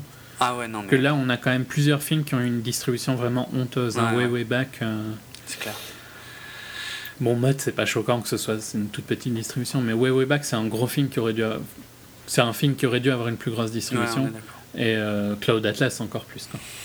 Cloud Atlas qui a été donc complètement abandonné par Warner, euh, bah ouais, je sais pas, j'allais dire au moment de sa sortie, mais même avant de toute façon. Hein, c'est... à sa sortie US. Hein. Et six mois après, euh, on, a, on a eu droit à une sortie ridicule. Moi j'ai dû faire. Je sais pas combien de ciné. Enfin, je, je crois qu'il y avait trois ciné qui l'avaient quoi en Belgique. ah ouais, putain. Abusé. Les, les kinés ne l'avaient pas quoi. Et donc, vu mm. que c'est notre chaîne principale, ça reste les petits ciné indépendants et une autre toute petite chaîne qui a quelques ciné. Donc, euh, mm, mm. il n'y avait que cette chaîne-là qui les avait. Donc, euh, c'était quoi? 102 millions de budget, au final 130 millions de box-office. C'est vraiment lamentable pour le film que c'est, quoi. Parce que c'est, ça reste pour moi le plus beau boulot de, d'écriture et de réalisation que j'ai pu voir euh, au Cinoche en 2013, de loin. Euh, et, je, je sais pas, en, fait, j'en suis malade que, que, que, les détracteurs du film ne se rendent pas compte à quel point c'est un bijou en termes d'écriture, quoi. Mais vraiment, parce que raconter six histoires en même temps, mais six histoires différentes, mais parfois liées par des tout petits trucs, et de les raconter toutes en même temps et de faire un truc peut-être pas toujours facile à suivre, mais quand même. Non, pas facile à suivre et qu'il y a quand même des, des, défauts sur certains trucs. Il y a des maquillages qui m'ont quand même dérangé. Oui, il y a les Et tout ça, mais. Ok. Il y a un travail tellement énorme sur le film et euh, c'est tellement différent de ce qu'on voit euh, tout le temps. Ouais. Euh, et unique, hein, parce qu'on ne reverra plus ça pendant des années. Donc, non, c'est clair. Ça vaut la peine d'être, ça vaut la peine d'être vu. Ça, ça vaut vraiment la peine d'être vu, même même si on pense pas aimer, même si euh, ça a l'air bizarre, il y a des trucs là-dedans qui valent la peine d'être vus. Ouais, quand même. Quand même. Non, il n'est pas dans mon top 10, mais c'était un, des, un de mes coups de cœur cette année aussi. Hmm. Non, moi, il... bon, en fait, limite, il mériterait d'être en numéro 1, mais bon, je ne l'ai pas mis en numéro 1 juste pour te faire chier. mais euh, non, vraiment, voilà, c'est. Euh, c'est tout ce que j'ai envie de voir au cinéma, tu vois, des gens qui prennent des risques en fait, qui, qui, vont, qui vont vraiment aller très loin pour se transcender en termes d'écriture, en termes visuels, en termes de jeu, en termes de ce qu'ils demandent de faire aux acteurs pour, euh, ouais, pour faire un truc inédit, pas consensuel. Euh, peut-être si on, si on l'analyse beaucoup, il y a des choses qui sont beaucoup plus légères qu'il n'y paraît. Euh, notamment, tu sais, il y avait certains arcs que tu avais moins aimé que d'autres, tu vois, des choses comme ça. Mhm. Mais, ouais, ouais, clairement. mais putain, non, un, boulot comme ça, c'est de la folie, quoi. C'était vraiment trop génial, quoi. Et même, même la musique, jusqu'à la musique, en plus, le, truc, c'est que c'est, enfin, une partie de l'histoire repose justement sur de la musique. Et, ils ont réussi à, à, pondre une des plus belles BO complètement originales de, l'année, quoi. Et qui soit pas, euh, euh, comment dire, un, des, un truc à la Hans Zimmer, euh, tu vois. Hans Zimmeresque. Ouais, c'est ça. C'est, Hans Zimmer, ça, bon, des fois j'aime beaucoup, des fois j'aime moins, mais enfin, c'est bon. Bah, ça devient un peu trop. Ouais trop typique quand même. Il y a, il y a eu une époque où Hans Zimmer c'était quand même excellent. Où oui il a apporté quelque chose de, qu'il n'y avait pas à ce moment-là, mais maintenant ça devient un peu lourd. Ouais, c'est clair. Mais j'ai adoré la BO de Pacific Rim par exemple, mais c'était très Hans Zimmeresque, hein, faut, dire franchement. Alors que Cloud Atlas, c'était une vraie compo originale qui, euh, qui en plus colle au film et qui, qui a été composée d'ailleurs par le troisième réalisateur, hein, Tom Tickver. Donc euh, non, vraiment, euh, c'est le film le plus sous-estimé de, de, même depuis longtemps, franchement, qui, qui mérite tellement plus que ce qu'il a eu et j'espère. Qui a des défauts, mais qui vaut la peine d'être vu. Bah, quand même, ouais, non. J'espère que, qu'il a une belle carrière en vidéo, mais en fait, j'en ai même pas l'impression, pour être franc. Parce qu'il est, il est toujours aussi peu poussé par Warner, même en vidéo, quoi. C'est vraiment ridicule. Avec un peu de chance, le prochain film des Wachowski euh, aidera à le relancer un petit peu, tu vois, pour la vidéo. Avec un peu de chance. Peut-être. Mais bon. Euh, mon deuxième film, c'était Gravity, mais on va pas revenir dessus vu que. Ah merde, c'est vrai. J'en ai déjà ah parlé. Du coup, moi, je passe tout de suite à mon premier. Bon, ok. Ouais, Allez, parce que j'ai pas envie de finir sur une dope. Salopard. C'est mon premier, donc ex avec Cloud Atlas, on va dire. C'est évidemment. quand même. évidemment Man of Steel, quoi. Mon plus gros kiff de l'année et de loin. C'est attends, euh, laisse-moi finir. Euh, c'était, je le rappelle, mon, ma plus grosse attente de 2013. Donc, mm. euh, je veux dire, quelque part. C'est vrai, tiens, c'était ta plus grande. Ah bah oui, je me rappelle. Donc, en théorie, le film qui avait le plus de chances de me décevoir. Et... Mais qui aurait dû. Non, mais non, pas qui, qui avait le plus de chances théoriques de me décevoir et qui au final a transcendé ce que j'en attendais tellement. Non, mais sérieux. J'ai l'impression de parler d'un mauvais film en fait et de. Ah bah oui. Mais, mais trop pas. franchement. C'est en fait, franchement, et là je, je, déconne pas du tout quand je dis ça, mais moi je le mets sur le même plan que Cloud Atlas pour euh, sur le fait que les gens ne réalisent pas à quel point euh, les scénaristes. n'ont rien à voir quoi. Rien à voir mais laisse-moi finir. le, public n'a pas réalisé à quel point euh, c'était euh, ultra casse-gueule comme, euh, comme sujet et comme, comme, ouais, comme sujet et à quel point il y a eu une finesse d'écriture qui, si, qui, a, qui a évité vraiment les écueils du genre, les écueils dans lesquels merde, l'autre s'était lamentablement planté en 2006 avec Superman Returns. Ah, comment il s'appelle Je sais plus, je me rappelle de l'acteur, c'était Brandon Roof. Ouais, voilà. Enfin bref. Superman Returns, malheureusement, c'était c'était bien vautré, euh, alors qu'il avait tout, il avait tout pour réussir. Et euh, Man of Steel, il, a, il a contourné tout mais vraiment tout.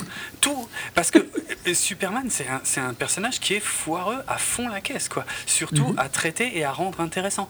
Et, euh, et là, il a tout pris à l'envers. Enfin, tout. Pas tout, mais il a pris beaucoup de choses à l'envers pour être un peu surprenant, pour sortir des sentiers battus. Bien sûr, tu as toujours les fans hardcore qui disent Ah, mais c'est pas comme ça dans les comics. Ah, on s'en branle. Euh, si c'est bien fait, on s'en branle en tout cas. Et Brian Singer. Brian Singer, voilà, qui avait fait Superman Returns. Mais là, pour le coup, euh, donc déjà chapeau aux scénaristes, donc euh, Christopher Nolan et euh, David S. Goyer, pour le coup, et, et, surtout chapeau à Zack Snyder, quoi, qui a réussi à, aller tellement plus loin de ce qu'on pouvait attendre visuellement d'un film sur Superman.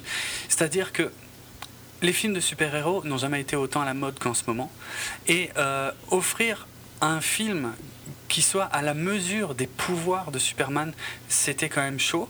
Et je pensais pas que ça puisse aller aussi loin. Alors, ok, ça, je comprends que ça puisse saouler une partie du public d'avoir une demi-heure non-stop de destruction, mais honnêtement, pour moi, en fait, avec le recul, maintenant, je me dis que moins pour Superman, ça aurait été choquant.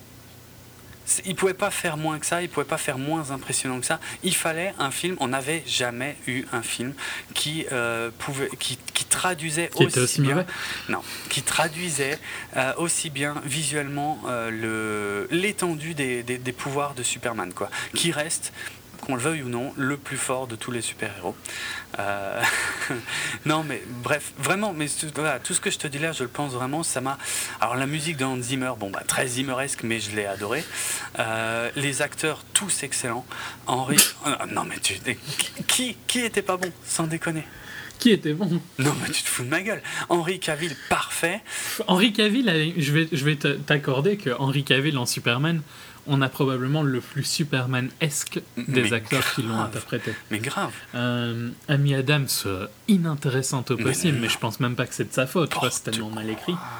Michael Shannon, détestable, alors que c'est un excellent acteur. Zod, il était atroce, ridicule. Quoi. Kevin Costner, pathétique.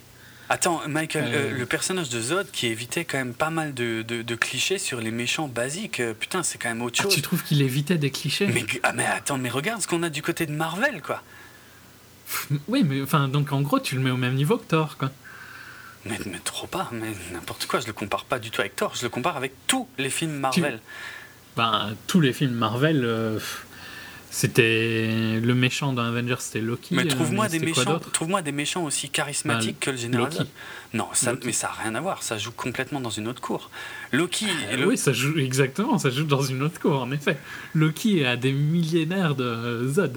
Mais Loki, mais putain, mais c'est le méchant le plus girly euh, qu'on ait vu. Euh, euh, mais c'est vrai, quoi, putain. C'est, attends. c'est le méchant qui a, tu t'intéresses au moins à lui. Zod, c'est ouais, tu cliché, cliché, je cliché. Comprends, je comprends le succès de Loki. Je veux dire, il est génial dans Avengers, mais c'est pas, c'est pas un grand méchant, quoi. Faut pas déconner non plus, quoi. Zod, putain, il est, il est exceptionnel, quoi. Je veux dire, tu regardes le Zod de, de 82.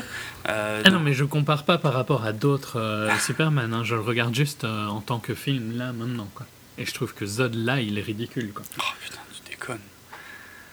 Et les autres acteurs, oui, franchement, je trouve que c'était mauvais. Kevin Costner, grandiose, quoi. Kevin, grandiose, mais, grandiose. Quoi. Mais c'est un rôle la, super scène important. avec La scène avec le chien et lui, mais c'est pathétique. Hein. Mais t'es fou. Ça fait pitié, quoi possible que tu dis ça. Et tu te rends compte de l'importance de son personnage. Euh, ah non, tu te rends compte qu'il est complètement con, surtout. Mais c'est lui qui inculque toutes les valeurs à Clark et qui fait de lui ce qui, ce qui va devenir, en fait, qui, qui, ouais, qui lui inculque toutes ces valeurs qui vont faire qu'il va devenir Superman par rapport à la Terre, je parle, tu vois. Parce qu'il ne mhm. devient pas Superman juste parce qu'il en a les pouvoirs. Parce que ça, sinon, il serait devenu un Zod. Or, euh, c'est grâce euh, je dis pas, je dis pas que que c'est pas euh, sa vie humaine qui lui a inculqué son, son éthique et le fait qu'il veuille protéger les eh ben, humains et, tout, ça, c'est son père. Mais c'est ouais, c'est son père. Mais dans cette scène-là, c'est pathétique. Cette scène où il préfère se sacrifier pour rien, quoi. Hein. C'est l'une des scènes les plus émouvantes du film. Et, pour un chien. pas pour ah, rien. J'ai aucune émotion dans cette scène. Un chien, c'est pas rien, déjà soyons très clairs là-dessus. Euh, et non, la scène fonctionne. on, bon, on, a, on, va, on va éviter de faire 6 heures juste sur ça, hein, parce qu'on a déjà fait 6 heures juste sur ça. Mais pour dire un peu, quand, quand, tu disais, moi, tu vois, j'ai l'impression que c'est quelqu'un qui va dire à la fin, non, mais en fait, je déconne. Hein, c'est tout l'inverse de ce que je disais, quoi. C'est un peu mon avis sur le film. Tu vois, si, si tu avais dit à la fin, à la place de dire euh, je suis sérieux, tu vois, si tu avais dit je déconne, en fait c'est l'opposé, bah c'est mon avis, pour faire court. Je trouve que tout est pathétique dans ce film. L'écriture est pathétique, la réelle est générique à mort.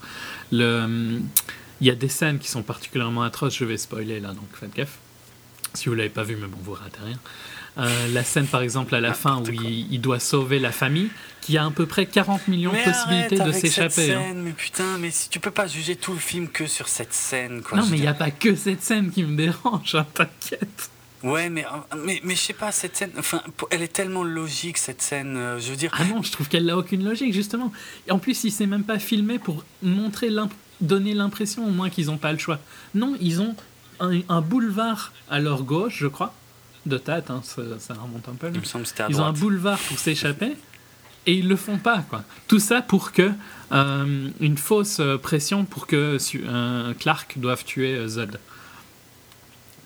Mais oh, il fallait bien, il fallait bien mettre en scène ce, ce Mais alors mets-le en scène de, de manière passable, pas aussi pathétique. Non, c'était pas pathétique. Ah si, je trouve que c'était pathétique. Pourquoi est-ce que tu trouves, tu, comment est-ce que tu peux justifier que il laisse la, porte de sortie à la famille, qui sont comme des cons à trembler, alors qu'ils ont la possibilité de s'échapper en deux secondes. Ok, hein. je voudrais te voir, toi.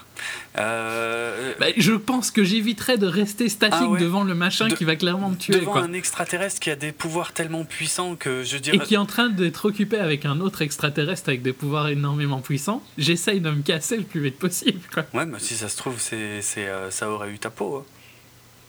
Peut-être, mais bon, là, ils peuvent pas savoir non plus, ils tentent même pas. C'est pas juste deux mecs en train de se battre hein, qui sont devant toi, c'est deux extraterrestres. Deux extraterrestres. Et justement, tu te dis pas pendant qu'ils sont occupés. Mais tu te dis rien Tiens, du tout. si j'essayais de m'échapper par là, je pourrais me cacher. Quoi. Dans une situation comme ça, je suis désolé, mais à mon avis, tu es scotché et tu, tu sais même pas si ce que tu vois est vrai ou pas. Quoi. Tu, tu, réfléchis. Non, tu essayes de survivre. Et là, c'est pas ce qu'ils font, quoi. Ils attendent la mort, là. Non, bref, c'est vraiment un détail. Hein. Ah, non, parce que c'est pas un détail du tout, parce que tu dis à quel point la scène est importante. Ouais, ah mais oui, parce qu'il fallait mettre en scène ce passage-là. Donc, et et, il la met en scène. Donc une des scènes clés de l'évolution du personnage de Superman. Bien sûr. Qui va avoir des répercussions euh, colossales dans le prochain film. Hmm, ça, je suis bien d'accord. Et il, et, il choisit de la mettre en scène avec autant de médiocrité. Non, c'est loin d'être médiocre. Mais bon, voilà, de toute façon, on va pas rester des plombs. Je mm. déteste Man of Steel, c'est un des pires films. C'est autant une déception qu'un des pires films de l'année pour moi. D'y avoir repensé, au, parce que j'étais négatif dans notre podcast, mais d'y avoir repensé, je trouve vraiment que c'est c'est au niveau de Thor, quoi, tu vois. C'est pas au niveau de Die Hard, hein, faut pas non plus exagérer, mais c'est largement euh, dans les mêmes niveaux que Merci de m'accorder ça, c'est vraiment sympa de ta part. c'est mieux que Cartel, ok? Waouh, merci. Non, mais t'es fou, t'hallucines au, au niveau de Thor, mais non, mais sérieusement. c'est à peu près. Tu vois, ouais, et, je t'ai accordé Henri Cavill comme euh, je dirais que Hemsworth est un bon Thor, quoi. Dans le sens physiquement, tu vois, ils sont appropriés à Ah ouais, tu t'arrêtes juste à ça, quoi. Ah ouais, non. non. Ah bah je trouve pas qu'il y a beaucoup plus. Euh, ah non. Ah c'est sûr qu'il irait bien dans Deadly Sketch, hein. Non, mais arrête avec Deadly Sketch. Putain, je sais pas ce qu'il y a une scène sur un bateau de pêche, quoi. C'est bon. Non. non, mais enfin, j'ai trouvé ça atrocement mauvais. Et je ne m'infligerai plus jamais ça. C'est euh, un peu mieux que The Hobbit. Ouais, alors quand je sais à quel point tu détestes The Hobbit, je le prends vraiment pas bien. Hein. non, non, non, non, vraiment, tu hallucines quoi. Je, peux comprendre que qu'on puisse euh, pas trop aimer le je film. Je re-regarderai Man of Steel que je re-regarderai jamais The Hobbit, mais bon, je regarderai pas Man of Steel non plus. Tu vois, si on devait me forcer, la torture serait plus efficace avec The Hobbit qu'avec Man of Steel. Ouais, super. Parce qu'il y a quand même, au moins dans, dans, Man of Steel, ce que je peux accorder si tu réfléchis. Parce que moi, j'en ai un peu rien à foutre qui tue plein de gens et tout ça euh, pendant la scène de destruction. Elle est visuellement impressionnante, même si un petit peu fatigante quand même, du fait qu'elle dure super longtemps. Mais je peux comprendre euh, ce que tu disais, que pour un personnage aussi puissant, il fallait une presque trop longue euh, mhm. scène de destruction. Euh, Moi, je trouve qu'il fallait des couilles pour faire ça, franchement, parce que c'est pas du tout un film consensuel. Euh, c'est pas du tout un film qui, qui, ouais, qui, qui, est parti dans la facilité du traitement du personnage, que, ce soit, que soit visuellement ou scénaristiquement. C'est très, nolanesque hein, au niveau de, du traitement, mais en mauvais. Quoi. Non, mais tu fou.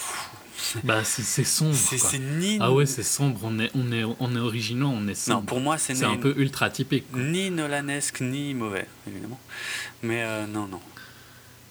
Sérieux, pour moi, Nolan, il a, il a juste foutu son nom au générique pour faire plaisir à Warner, euh, pour euh, faire des entrées en plus de, de, voilà, par rapport à tous les, les fans de la trilogie Dark Knight. Mais c'est tout. Non, non, il n'y a rien de Nolan là-dedans il y a quand même les, tons sont quand même fort Nolan, mais sinon, à peine. Quand je dis Nolanesque, c'est aussi euh, Goyer. Hein. Ouais, ouais, voilà, ouais. Le scénariste, ok. Là, ouais, là, je suis un peu plus d'accord, mais euh, sur l'originalité du traitement du personnage. Mais je trouve qu'elle elle est sur le traitement assez typique qu'on fait maintenant des super-héros. Mais trop Ils sont censés être dark, quoi. Ils sont tous dark. Mais ouais, mais c'est qui qui a inventé ça? Si c'est pas Goyer, C'est putain, s'il y a bien ouais, mais donc tu peux pas me dire que c'est original vu que c'est dark. Mais s'il y en a bien un qui a la légitimité, légitimité de le faire, c'est bien Goyer, quoi. Ok, mais là, c'est pas ce que tu disais. Tu disais que euh, c'était original et tout ça, c'est pas original vu qu'on a eu les Batman, quoi. Il a le droit de le faire, ça je dis pas le contraire. Mais c'est pas pour ça que c'est original. Si, parce que c'est vachement dur de le faire avec Superman. Oui et non, parce ah, que je trouve que comment est-ce que tu l'aurais fait? Si tu l'avais rendu comme il était euh, montré dans les films d'avant, ça aurait jamais été, quoi. Bah oui, ça aurait été un échec encore plus énorme que ça l'ait été. Peut-être pas été un échec, ça aurait été juste bien visuellement, mais euh, trop, euh, ouais, trop conventionnel dans le reste. Or là, ça n'est ni conventionnel. Moi, je trouve que c'est conventionnel. Hein. C'est ce que les gens s'attendaient. Hein. Mais pas du tout. Attends, tu ah, rigoles. Moi, c'est exactement. Enfin, ça a été une déception parce que je m'attendais à mieux au niveau de l'histoire et tout ça, mais je m'attendais à un traitement sombre de Superman et de Clark, avec des tons bleu gris euh, comme il y a tout le long du film, quoi. Mais pour moi, ce film, c'est pas un traitement sombre. Je vois pas où il y a un traitement bah, sombre. dans le sens où, tu vois, il est adulte, quoi. Quand je dis sombre, c'est un peu euh, mature, si tu veux.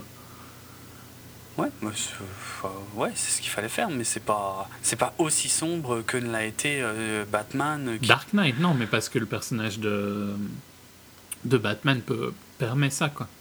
Donc, que celui de Superman peut beaucoup, permet beaucoup moins. Donc ça n'a rien à voir avec Dark Knight, on est bien d'accord. Si, parce que c'est ce traitement mature, quoi, tu vois, qui est que tu, c'est ce, ce traitement-là que tu dis qui est un peu originel par rapport aux anciens Superman. Mais, ouais. mais ce traitement-là, c'est le traitement qu'on a fait à tous les super-héros. Pas du tout, mais qu'est-ce qui est mature chez les films Marvel, quoi? Franchement, non, les films... Marvel pas trop, mais Iron Man, c'était quand même quand il est sorti, Iron Man, il jouait un peu sur les deux tons. Hein. Il est plus retourné vers le pas mature au fil du temps mais le premier était quand même plus mature que ce qu'on avait le droit avant. C'est ça qui est génial dans Iron Man 1, effectivement, c'est que ça s'adresse aux deux. Mais euh, Marvel, dans l'ensemble, est quand même euh, toujours resté, a toujours fait en sorte de pouvoir continuer à s'adresser à un public très jeune, a priori, tu vois. Or. Euh, mais la popularisation vient de Batman, qui est traité en mature. Ouais, mais, euh, mais les films d'ici euh, restent vachement plus matures et moi je, je les félicite de ne pas céder à la facilité à faire comme Marvel, à faire des films familiaux. Parce que c'est, il n'y a aucun, les quatre films, bon je compte pas Green, euh, Green Lantern, hein, au secours, on va dire qu'il n'existe pas, erreur de parcours. Mais les, les, les, trois Dark Knight et Man of Steel, moi je les félicite de ne pas avoir cédé à la facilité. C'est pas des films familiaux, large pas. Non, non, mais je suis pas d'accord que c'est que c'est pas avoir cédé à la facilité, parce que la facilité, c'était de faire ce qui marchait. Ce qui marchait pour eux, c'était le mature. Ce qui marche pour Marvel, c'est le côté plus euh, mixé, voire enfant, quoi. Donc tu vois, ils, prennent aucun des deux prend des risques parce qu'ils font ce qui marche chez eux. D'ici prend d'énormes risques, franchement. Mais t'es bien d'accord que The Dark Knight, euh, ils ont juste répliqué les, ce qu'ils ont fait sur le premier. Pas du tout. Le côté mature. Ah, dans Begins et dans Dark Knight et dans Rise. Batman bah, Begins et The Dark Knight n'ont rien à voir en, en termes de style. Dark Knight est dix fois mieux, mais euh, quand même, le traitement du perso est sérieux et tout ça. On prend ça au sérieux, on prend pas ça comme euh, un comic book quoi, pour enfants. Begins est quand même plus léger. Il y a des trucs sombres hein, dans Begins. Tu l'as revu euh, bah oui, Tu l'avais revu avant Rise, Je les connais par cœur. Hein. les, ben, les, deux premiers, je les connais par il cœur. Il est plus léger que The Dark Knight, mais il est quand même sombre par rapport à ce qu'on avait avant. Ouais. Mature, si tu préfères, sombre.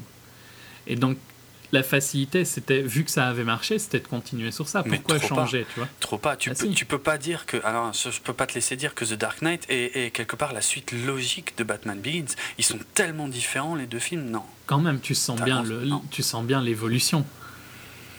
Bah oui, l'extrapolation dans, dans, un sens qui n'était pas celui qui était le plus facile à faire, ouais. Ça, je le sens, ouais. Ok, ok. Soit, mais par contre, The Dark Knight, alors si tu veux pas l'accepter pour Begins jusque Dark Knight, tu l'acceptes largement pour The Dark Knight à Rises.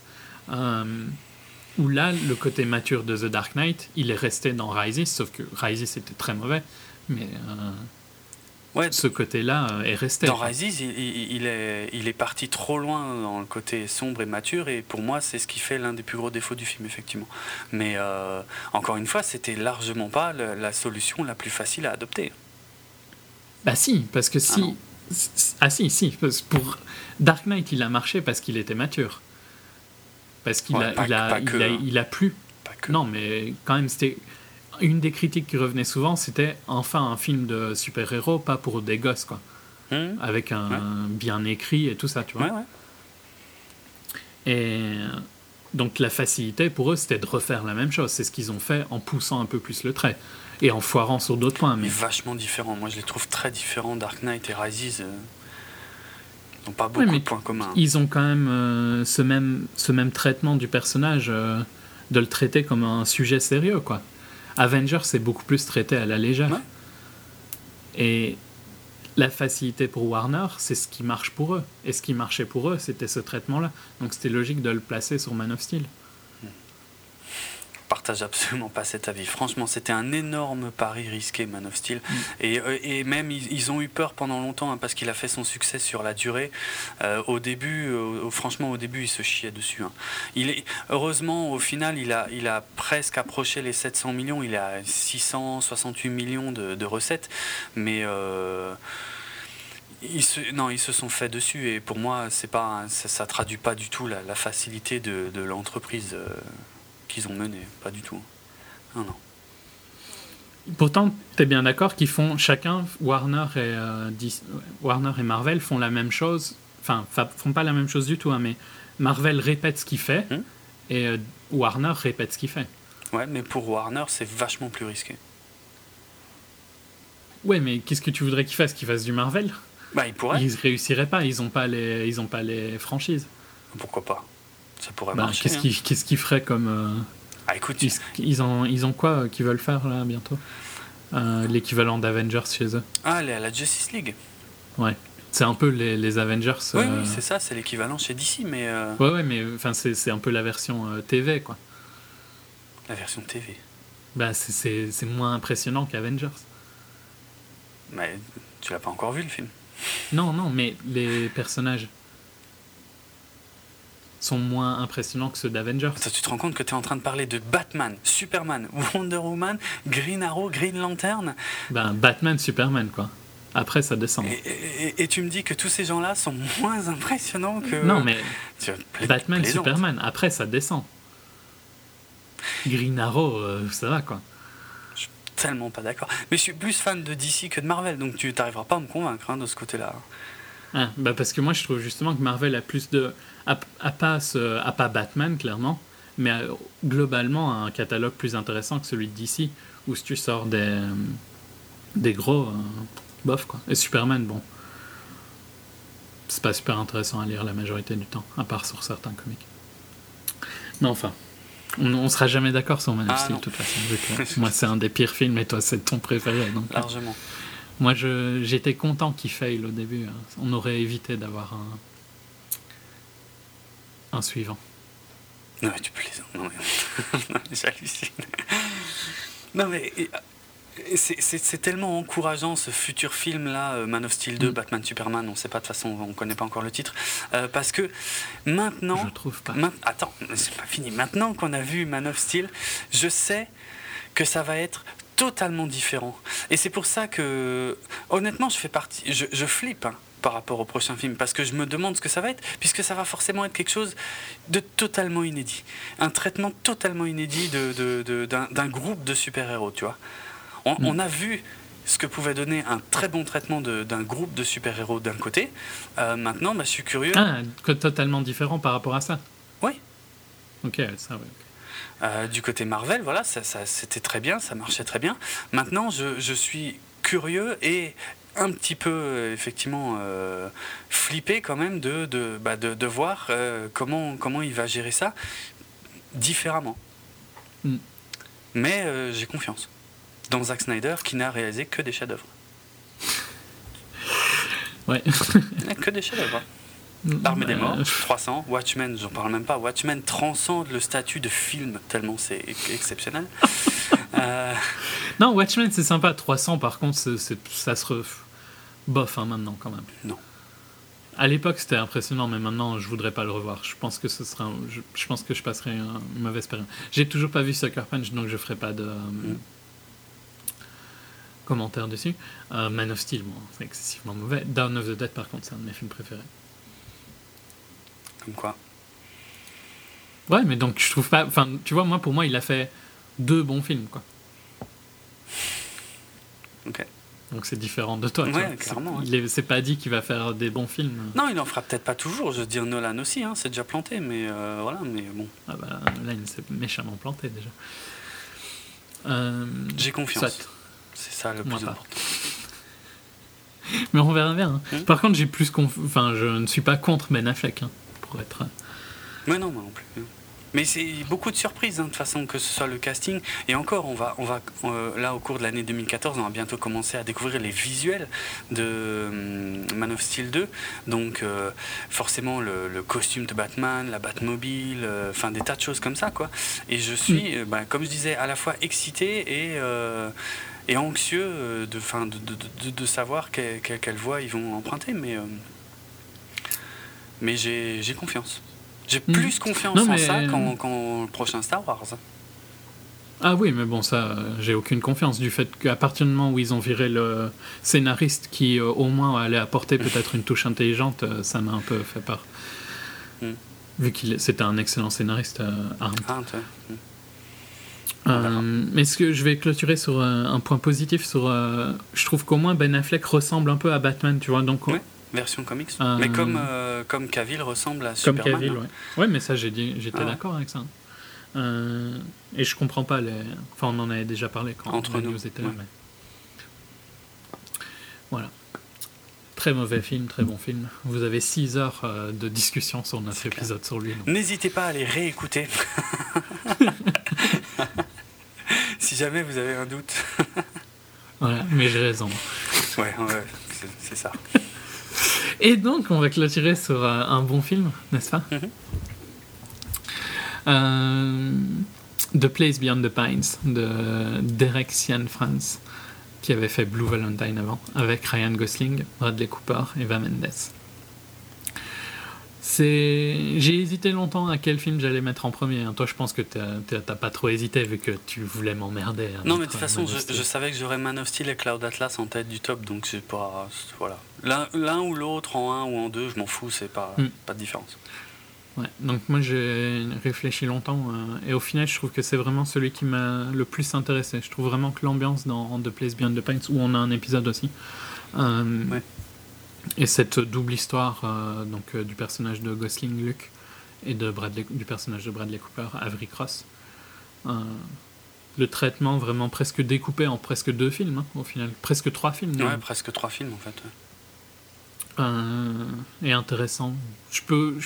Je, dis pas qu'il est sans défaut, tu vois, parce qu'il y a quelques longueurs, il dure quand même plus de 2h20, non, il me semble. 2h20, 2h30, un truc comme ça. Mhm.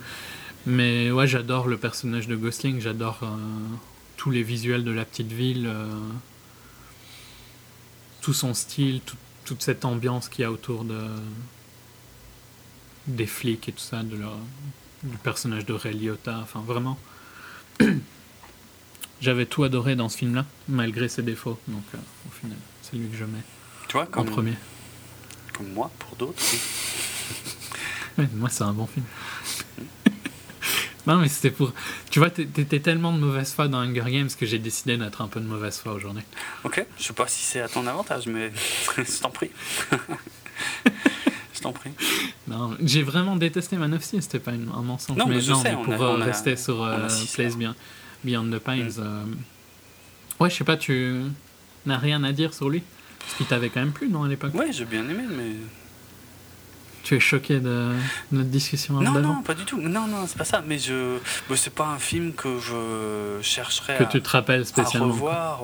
Ouais, je m'en souviens. C'était, c'était bien, hein, mais euh, ouais, Ouais, non, vraiment, je trouvais que ce, cette, euh, la photo était un peu sombre et tout ça, un peu nuit tout le temps. Puis le, la découverte quand, quand on est sur la troisième partie du film, euh, les découvertes un peu qui remplissent des trous de, la première histoire et tout ça. Il y avait des trucs sympas, je trouvais. voir comment euh, les gens évoluent aussi, en fonction de, l'éducation. Ça, ouais.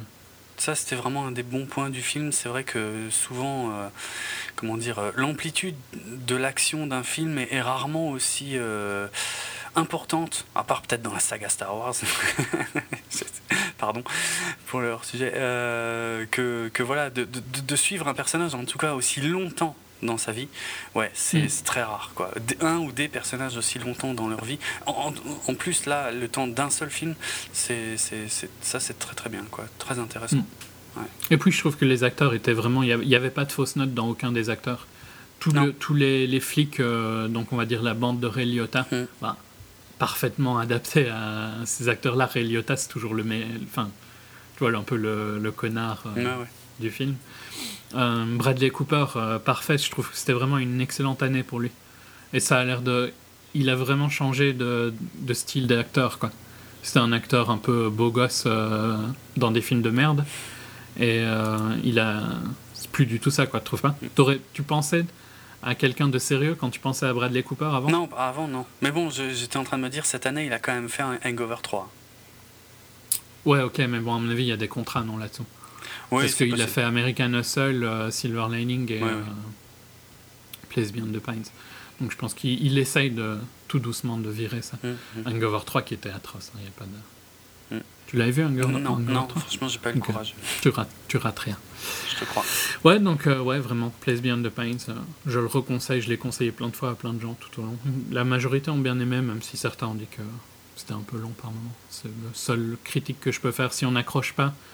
Euh, à voir euh, ce qui va se passer sur 20 ans, quasiment, une quinzaine d'années. Euh, ça peut être un peu long, mais si on aime bien, si on accroche, c'est passionnant. Et qu'est-ce que je voulais dire d'autre? Eva Mendes est superbe.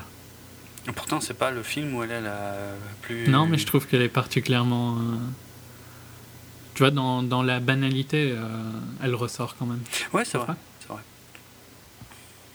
Je sais pas. Quelque chose d'autre pour. Euh, non, j'étais en train de me dire aussi que Bradley Cooper va confirmer effectivement cette orientation très sérieuse en 2014 dans le rôle du raton laveur de l'espace Rocket Raccoon.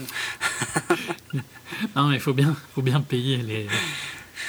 Ouais, dans Les Gardiens de la Galaxie, de, l'un des deux films Marvel de 2014, sur lequel on mm. reviendra évidemment. Mais, Mais bon, il est aussi euh, dans d'autres projets intéressants il, ça coûte cher de draguer des, euh, des modèles de Victoria's Secret avec Leonardo. Il hein. faut avoir le compte derrière. Ouais, c'est sûr. Tu m'étonnes. Ok. Ouais, ouais, c'est bon pour moi. Non, franchement, Place Beyond the Pine, je suis désolé, mais j'ai pas. non, mais ok, non, mais. Je vois euh, pas. Euh, c'était bien. non, mais j'ai vraiment bien aimé l'ambiance et tout ça. Donc, c'était un de mes mon film préféré euh, de l'année. Mais bon, les Gravity et tout ça, c'était excellent aussi. Hein. Mm. C'est difficile, en top 5, c'est toujours très difficile. Euh, les 5 premiers sont tous très très bons. Je suis d'accord. Surtout chez moi. Les miens, hein, je parle. Euh, T'es sûr. Bon, allez, stop. T'as dit assez de bêtises. On a assez de trash. Euh, on va conclure cet épisode qui était un poil plus long que ce que je pensais, mais enfin, le, le, débat de près d'une demi-heure sur Man of Steel, au final, ne me surprend pas. Mais bon. mon avis, il vaut mieux pas trop qu'on en reparle de ce film. Ouais, c'est clair, on a assez fait là. on est donc à 6h30, je pense, en tout et pour tout. je crois qu'on n'en parlera plus en podcast, en tout cas, vaut mieux pas, pour nos auditeurs. Ok, donc euh, tu veux Ouais, ouais. Tu... veux. Non, mais je vais te poser une question, vu qu'on avait fait euh, quel film on attendait en 2014. Ben, quel film attends-tu en 2014 Ah putain, j'en ai aucune idée. Euh, si j'y avais réfléchi. je te casse. Hein. Euh, merde. Ah, mais tu dois, justement, tu dois pas y réfléchir. Peut-être le, le nouveau Nolan Qui a eu un trailer Non, parce que le teaser montrait tellement rien que je, je vois pas. Pour l'instant, j'ai pas d'excitation particulière. Je, sais à peine si je sais de quoi ça parle. Donc, euh, de loin, de très loin, ça a l'air d'être euh, Prometheus en mieux. c'est tout ce que je peux te dire. Quoi. Je n'en sais rien. Non, mais c'est vrai, il est question d'exploration euh, dans l'espace, voilà, machin. De... Mais je n'en sais rien. franchement. Putain, voilà, tu me colles. Sérieux, je. Je t'ai cassé. Ouais, complètement. J'ai aucune idée vraiment. Euh, X-Men Days of Future Past. Robocop peut-être Non, pas Robocop, ça c'est sûr. Days of Future Past, c'est 2014 ou 2015 euh, Il me semble que c'est 2014. Alors, alors celui-là serait bien. Ouais, ouais, c'est bien 2014. Donc, euh, ouais, à la limite, celui-ci. Parce que je suis vraiment curieux de voir autre chose que les studios Marvel. Autre chose de bien en super-héros que les studios Marvel, mais quand même du côté Marvel. Donc mm. voilà. Mais je, je, vais y réfléchir quand même au cas où. Ouais. moi, dans les, dans les très vite, très vite, bah, il y a tous ceux qui, qu'on n'a pas encore eu, qu'on va bientôt avoir, genre 12 Years a Slave et tout ça. Mm. Et dans ceux que je suis un peu curieux, j'avais vraiment adoré le reboot de La planète des singes. Et j'aimerais bien voir s'ils concrétisent euh, mm. un peu ça. Ouais, j'ai des, moi j'ai des doutes sur La planète des singes. Mais Ouais, mais t'avais, enfin, j'avais vraiment trouvé que le reboot était ah, excellent. Ah, j'avais, j'avais, bien aimé. Je pas excellent, je mais. Je suis curieux de voir si. Euh, bien Ok, ben, on passe à la promo. Ouais. Ok. Donc vous pouvez retrouver 24 FPS euh, sur le site bipod.be, sur notre page djpod, djpod.fr slash 24 FPS, sur Twitter at 24 FPS podcast, sur Facebook c'est euh, la page 24 FPS podcast également. Euh, vous pouvez nous retrouver, retrouver le podcast sur deux web radios, le secteur 51.fr et j'ai un doute sur les heures maintenant. le jeudi à 22h et le samedi à 23h. Mhm. Et sur podradio.fr, le lundi à 9h15 et le vendredi à 16h, il me semble, de tête. Ok. Euh, vous pouvez nous, également nous retrouver bien sûr sur iTunes et sur euh, les programmes que vous utilisez pour télécharger des podcasts. Vous pouvez nous laisser des notes là-bas et vous pouvez nous laisser des commentaires sur le site ou bien ou bien sur euh, iTunes, euh, ou également en, nous contactant sur Twitter. Moi, c'est atrates, r h i t z Et moi, c'est dravenardrock, D-R-A-V-E-N-A-R-D-R-O-K. Et ah oui, j'ai mon, mon blog euh, dravensworld.net. On a du mal, hein, là. Oui, c'est clair. mon blog donc que je que j'essaie de réalimenter un petit peu. Donc voilà, n'hésitez pas à aller jeter un œil. N'oubliez pas l'interview euh, de 24 FPS sur le site Movie Memories, euh, le podcast Le Bidule euh, où j'étais invité par Maud et Bouli pour évoquer les, les, serial killers qui ont influencé la, la culture US. voilà. Bah, sinon, de toute façon, on se, retrouve, euh, on se retrouvera très vite. On n'en a pas encore tout à fait totalement fini avec l'année 2013, euh, puisque y a, y a, on, va peut-être encore faire une autre émission qui sera pas trop longue, hein, a priori, moins longue que celle-ci, parce qu'il y aura moins de débats. mais euh, T'es sûr? Ouais, à part sur un film, mais bon. Il est, on va pas le refaire non, encore on va pas le refaire, et puis il me tient quand même vachement moins à cœur que Man of Steel. Ah non, non, je parlais de Man of Steel. Ah non, tu vas pas, tu vas pas me refaire le coup de Ah non, hein. ah. ah non, j'hallucine. c'est pas plus, de Non, mais c'est toi, est-ce que tu vas le défendre quand moi je vais être il va être dans mes pires films? Bah évidemment, je vais le défendre. Pourquoi je le défendrai pas? Non, non, on va pas refaire ce débat, c'est clair. Euh, donc voilà, euh, ouais, on, abordera quand même encore nos déceptions, tout ça. Euh, et ensuite seulement on passera à l'année 2014, on a déjà pris un peu de retard, euh, mais euh, on n'a pas oublié, il y, a quand même quelques beaux films là en ce début 2014 qu'on a l'intention d'aborder, mais bon bah, ça, ça va venir, désolé. On voulait vraiment conclure 2013. Qu'est-ce que je voulais dire? Bah ouais, la musique, tiens, que vous allez écouter dans un instant. Alors, dans l'épisode précédent d'ailleurs, je voulais dire, euh, j'ai complètement oublié de vous parler de, la musique que, j'ai mis à la fin. En fait, c'était tout simplement euh, un morceau de, Supertramp, donc Don't Leave, Don't Me Now de Supertramp, qui était extrait de la BO de Guillaume et les garçons à table. Euh, donc le film de Guillaume Gallienne, on entendait aussi ça dans, la bande, la bande annonce du film. Et c'était un très beau morceau, j'ai complètement oublié de le préciser quand on avait conclu l'émission, donc voilà, je, le mets maintenant. Et là, pour conclure cette émission, euh, ben, bon, moi je suis, plus attentif que toi, a priori, hein, sur les musiques des films. Et euh, mhm. bon, vraiment, euh, je dirais, les, trois musiques que, que j'ai vraiment préférées cette année, c'était largement Man of Steel, Cloud Atlas et Pacific Rim. Et, mais je vais mettre allez, Cloud Atlas, quoi. Un extrait de Cloud Atlas, c'était vraiment joli. ça... C'était original. Ouais, c'était original, donc voilà. un extrait de la BO de Cloud Atlas et on se retrouve donc très vite pour un, encore un hors-série, un dernier hors-série pour finir 2013 et après on attaque 2014. En attendant, de toute façon, ne nous attendez pas en fait d'ailleurs et allez au Cinoche, il y a de quoi voir. en ce début 2014, il y a vraiment des trucs sympas et d'ailleurs on vous en reparle très vite. Donc voilà. Allez au ciné et à bientôt. Ciao tout le monde. Salut.